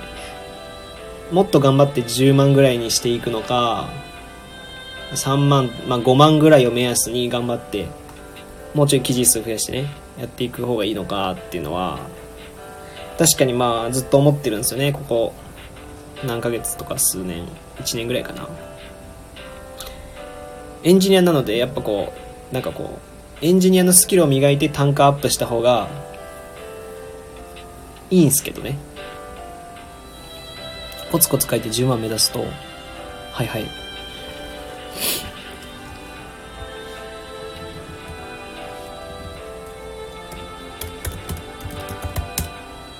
十道が広がります。いや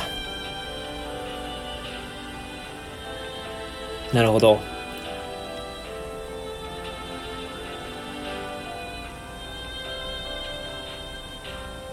とにうんなんか自家営業とかも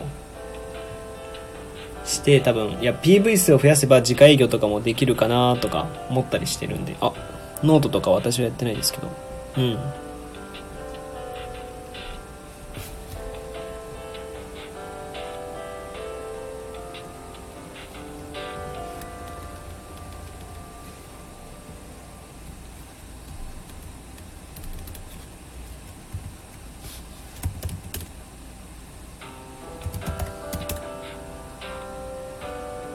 あノートとかあノートとかってことか。ノートとかで終わりなんですね。ノートとかで道が広がるよってことか。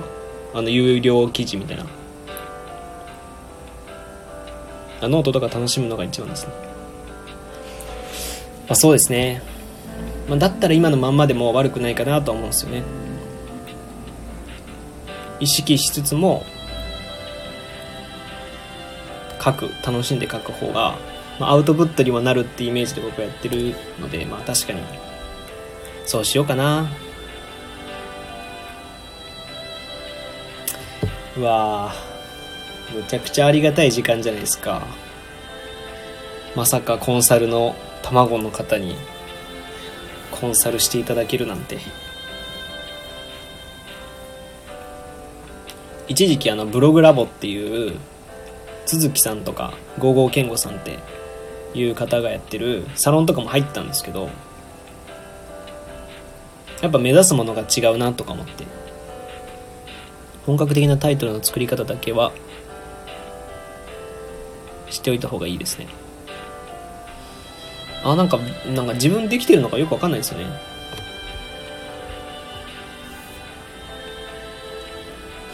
そうなんですね。あなるほど。そう都築さんたちのブログラボとか見てるとやっぱこう副業でブログ本気でやってる人が多いんで。なんかいや本当でも初期ですね。あのブログラボができた時サロン入ってたって言っても。ですぐ抜けちゃったんですよ僕。1ヶ月で。もう。なんかやっぱ稼ごうっていう人たちとはなんか違う気がしてたんで僕的に。稼ぎたいんですけどみたいなそのなんか多分あやふやな人間がゆるっとした人間がいるんで僕が。でもエンジニアなんでみたいなその だからこれが一番厄介なんですけどね。うん。稼ぐなら稼げっていう。頑張ってやれみたいな。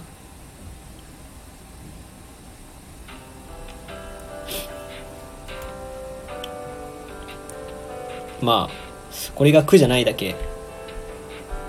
私も楽しみたいから。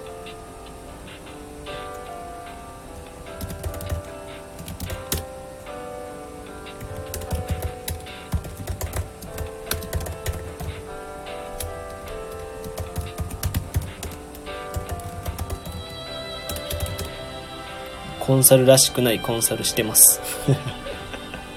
あそうなんですね。コンサルらしくないコンサルしてますか？どんな感じなんですかね。なんかすごい人が良さそうなんで、きついこと言わなさそうですね、ハチさん。すごい優しいんで。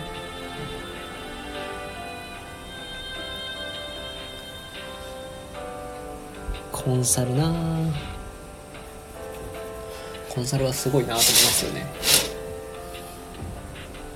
コンサルやられてる方ってマジで僕そういうの多分できないんで。1時間ずっとアイキャッチとか。えどういうことですか？1時間ずっとアイキャッチって？アイキャッチ画像を作ってるってことですか？アイキャッチについて話してるとか。コンサルしてるとかってことですか？遊びで作ってるんですか？やばいっすね。すごいっすね。むちゃくちゃ好きじゃないですかブログ。愛してるんですねじゃあ。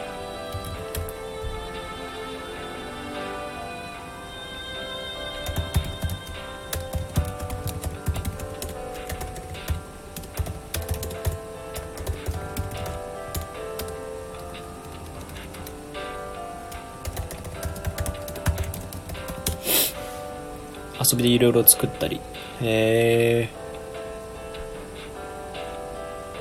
えすごいっすね。それは、アイキャッチとか確かに面白いですよね。アイキャッチとか、あの、僕ブログで一番好きなのが、あの、装飾してる時ですもん。ブログの装飾とか、してる時が一番好きなんで。センスないです。センスないです。あ、コンサルのセンスですかね。でもブログのセンスはあるんじゃないですか、そうやって楽しんでやってるのって。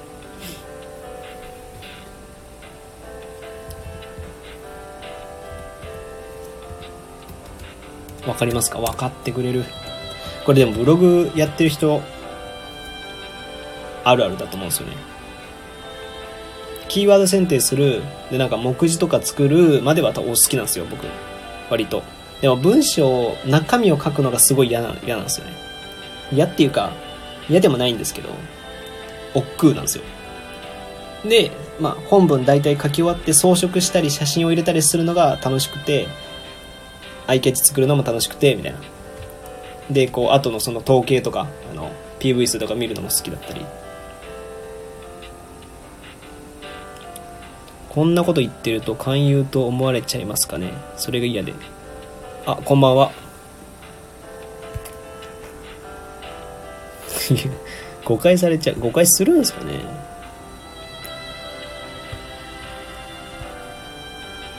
分析が大事ですね。そうですね。もう分析とかは割と好きなんですけど。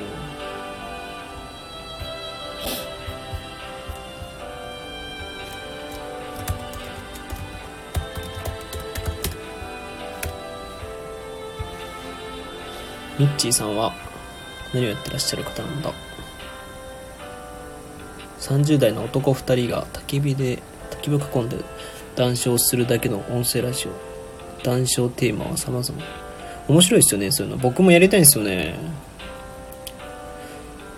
談笑とかその喋ってるだけっていうラジオめっちゃ僕もやりたいんですよね案外続かなくて今度は滑り、あ、じゃあ潜りで作業しに行きますね。潜らなくていいっすよ。いや、僕、カバー、カバーってかあの、なんていうのかな。ハチさんの、ハチさんって別に勧誘じゃないですよっていうこと言うんで、僕全然。あの、はい。邪魔してごめんなさい。いや、全然邪魔なんて、邪魔とかじゃないです。全然。僕がやってるんで。あ、ありがとうございました。はちさんフォローさせていただきますね。明日か。そっか、さっきしたか。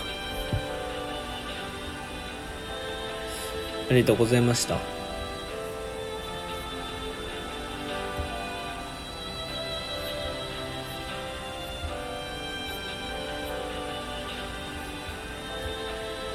うんと。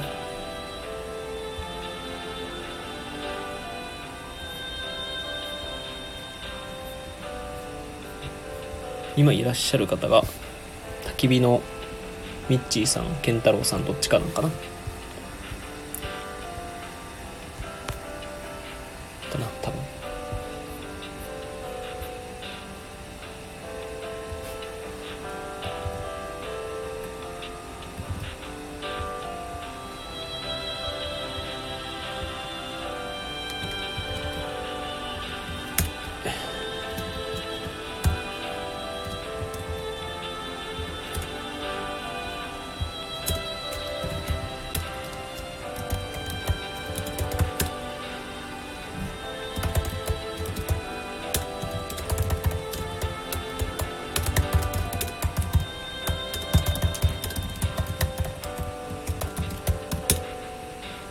ミッチーの方です。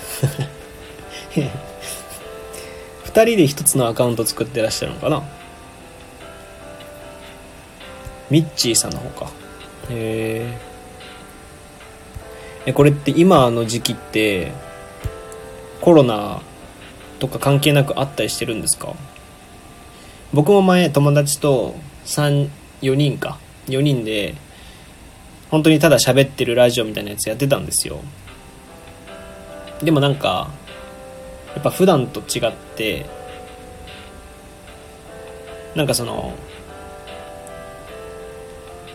電話みたいな感じだとシーンとなる時間も OK みたいな感じがあるんですけどラジオになるとやっぱそれしちゃうと良くないなってなるじゃないですか。だからオンラインオフラインだとずっと話は続くんでオフラインだったらやろうぜって言ってたんですけどあ、そっか。焚き火は基本ソットなのであまり気にしてないですよ。そっか。それもそっか。あ、じゃあでも本当にラジオやるたびに焚き火して、焚き火の前で喋ってるっていう感じなんですか？むちゃくちゃめんどくさくないですか？すごいですねそれ続けてるんですよね考えられないわ ラジオの旅すごいな。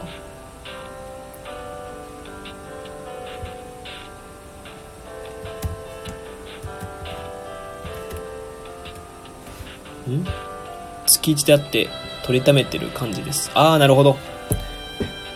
あそれもまあ確かにそれいいですよね。ああそれいいな。取りためてまで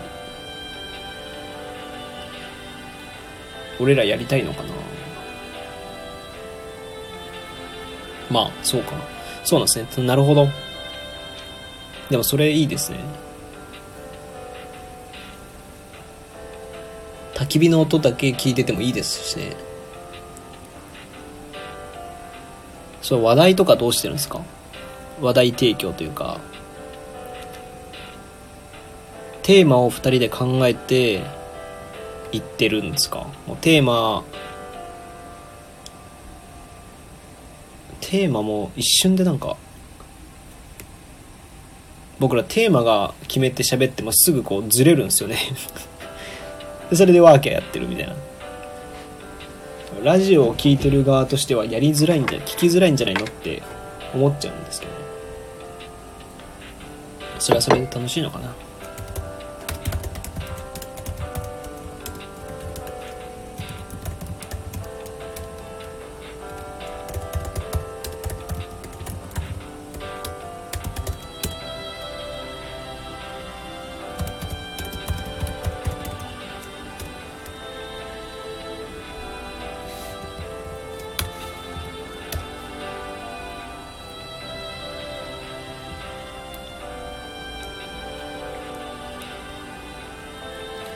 テーマは決めて脱線はしないように心がけています。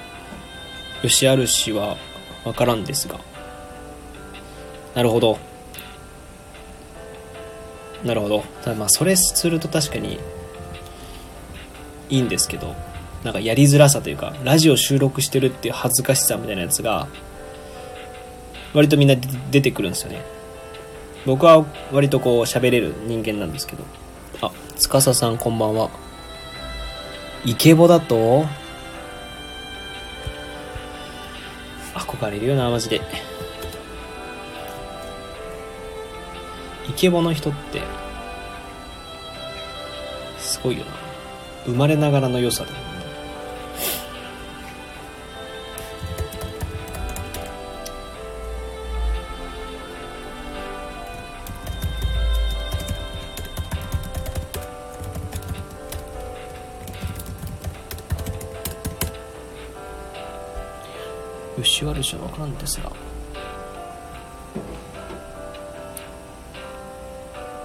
僕もなやりたいなそれマジで。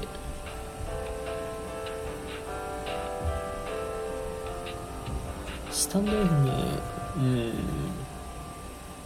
それでどうやってなやろうぜってなったんですかね。なんか割とみんな恥ずかしがってやんなかったりするんですよね僕の友達は。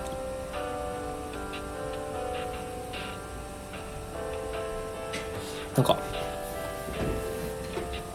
僕は決めたら割とやるタイプなんですけどみんななんかあんまりやりたがらないしみたいな感じになるんですよ。なるんで。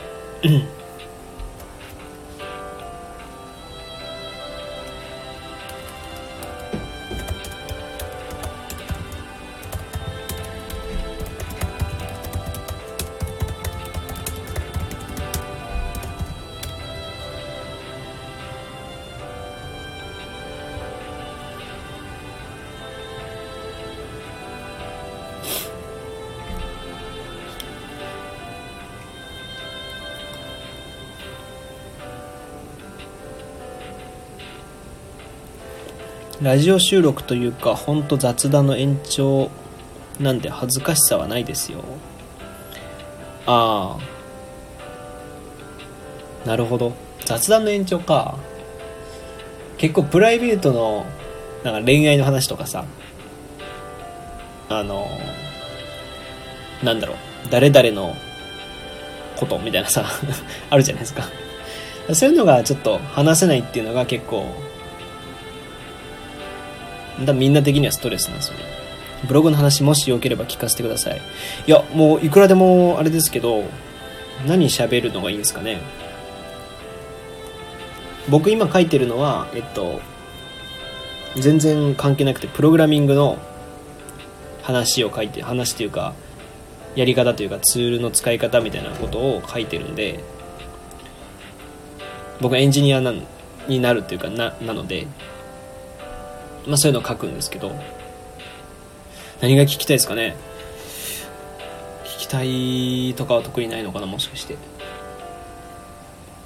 ブログは2年ぐらいやってんのかな大体。でもさっきちょっと前にいらっしゃったハジさんっていう方と喋っててちょっとブレてますよねっていうこうズキッとくる言葉を言われた 言われた最中言われた言われてまだ時間が経ってないですね。うん。なんかあるかな？ブログ。僕は割とこうなんかノウハウを書いてる系なんであんまりこう個人の話とか書いてなくて。自分もブログやってるんですけど収益化を目指すとなかなか大変で。あそうなんですね。あブログ収益化目指す目指してるタイプというかならいいんですけど焚き火関係ないブログですか？あそうなんですね。なんかそのものによったりしますけどね。ななんか何の何系なのかっていう。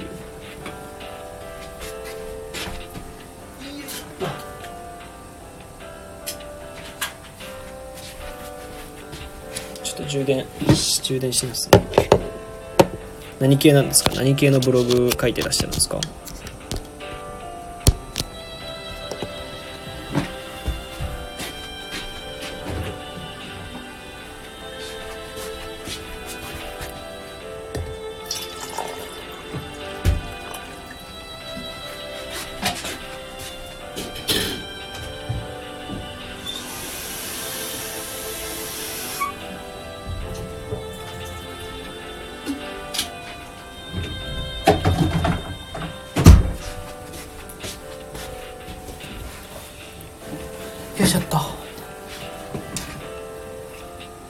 チャリンコです。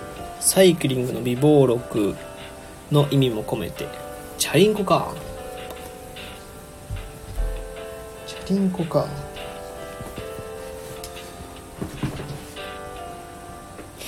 チャリンコか確かに収益化はしづらい分野かもしれないですね。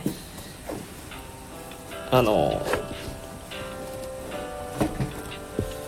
アマゾンとかで買ってもらう以外に収益にできるものがないと思うんですよねあんまり。なんかあるかな？収益源って他になんかあるのかな、まあ、PV 数で Google の AdSense 広告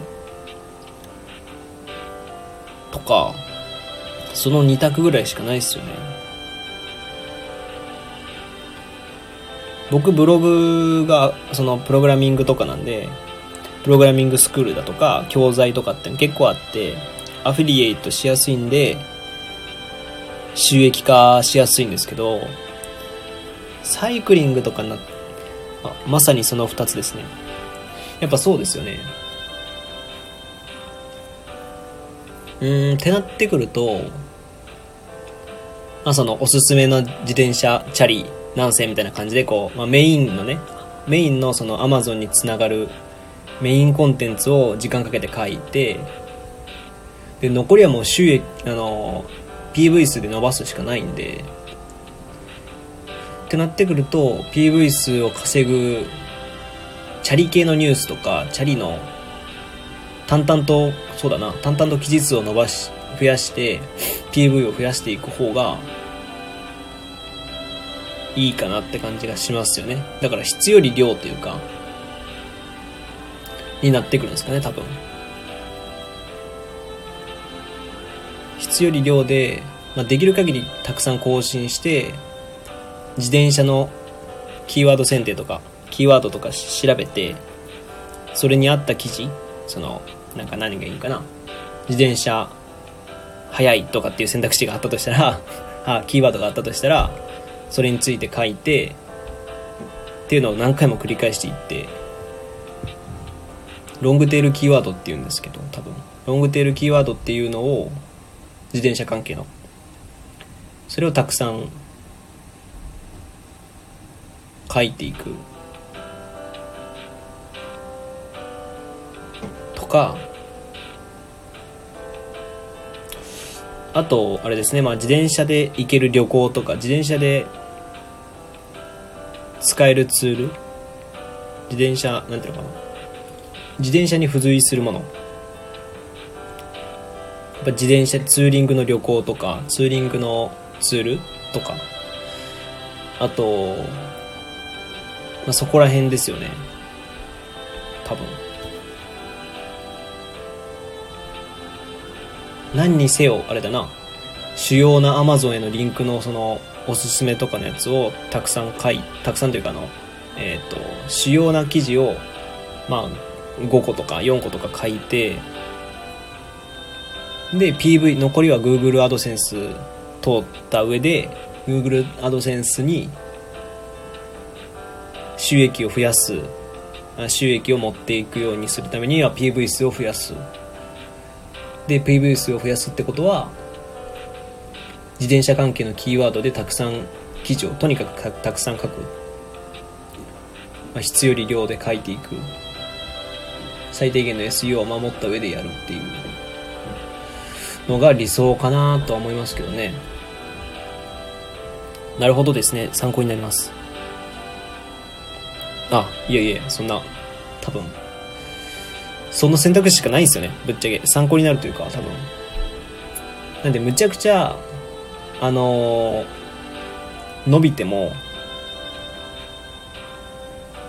なんか100万とかって多分無理だと思います。なんかほんと数、10万とかが多分、Google AdSense 最近あれなんで、うん、そうだな、10万とかがマックスかなって。本当に頑張って、むちゃくちゃキーワード書いても、10万ぐらいがマックスなんじゃないかなって。マックスですけどね、それは。そんじゃそこらで多分1万とかいかないんで。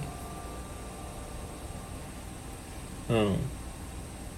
でまあある程度 PV 数があるとその自家営業みたいなこともできるんですよ。めちゃくちゃこう何十万 PV とかね、えっと、1万でもまあいけますけど何万 PV とか10万 PV とかいっちゃえばその自転車関係のしなんか会社さんえっと会社さんのあの PR するんでみたいな。PR というか、提携してもらえませんか？みたいな。えっと、だから自転車朝日の 自転車朝日の広告ここに貼るんで、みたいな。自転車サイトを運営してて月何十万 PV やって、みたいな。で、ここに、あの、朝日さんのね、えっと、えっと、バナー貼るので、あの、スポンサーというかなってもらえませんか？とか、あとその、あのひろゆきさんって知ってますかね？あの2チャンネル作ったひろゆきさんっていう方が言ってたやり方で僕すごい参考になったことがあるんですけどそのひろゆきさんもブログというかメディアを作ってたんですね、あ、ブログなのかメディアなのか間ぐらいのやつ作ってたらしくて。でそのメディアがそのガジェット系のメディア作ってたらしくて。個人メディアというか。メディアサイト作って、で、その、例えばガジェットで、じゃあカメラの新しいソニーのカメラが出ましたってなったとしたら、そのソニーのカメラを作ってる、まあだからソニーさんに、えー、あの、個人ガジェットブログやってる、なんで何十万 PV ある、なんとかっていうサイトですが、あの、ぜひ、その、その商品を、さ、あの、ブログで紹介したいので、送っていただけませんか？って言うっていう。で、それで、その商品をいただくっていう形。それは自分でもちろんブログ記事書いた上で自分で使うっていう。まあ、最悪それを転売とかしてもいいしっていう。でその直接的にお金がもらえるとかではないんだけど物でもらうっていう。のもあるらしくて。なるほどなと思ったんですよそれ。確かにそれすると、まあ、送ってくれるぐらいなら送ってくれる可能性もあるしっていう。あなるほどなと思ったんでそれ多分自転車系って割と使えるかなと思うんで。いいと思いますそれ。だからまあメディアブログっていうかメディアにしちゃって名前は。で自転車のメディアやってます。えー、ミッチーですって言ってあの10万何十万 PV あるんでって。これはもう最一番レベル高いですよ。あの何十万 PV あるんでスポンサーというかなってもらえませんか？っていうパターンか。もしくはそのその商品レビューしたいんで送ってもらえませんか？っていう。だからまあまず PV ですね。だから PV が多分一番大事だと思います。自転車だったら。チャリだったら。なるほどありがとうございます。ま、まん、ガチで喋っちゃったな。僕だったらそうしますね。ただ結構道のり長いと思うんで、PV は稼いでもお金にならないってなるとちょっと挫折率多分高いと思うんで、挫折しないように頑張ったりとか、工夫が大切かなと思うんですけど。お金とかがあればね、なんか頑張れるんですけど、やっぱりね、何もないと喉が、喉が枯れてきた。あ、あ、あ、あ、あ、あ、うん、あ、あ。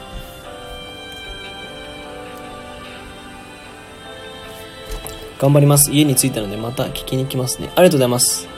ぜひぜひまた聞いてみてください。あの、時々生配信してるので、ブログのことでもお話しできれば嬉しいです。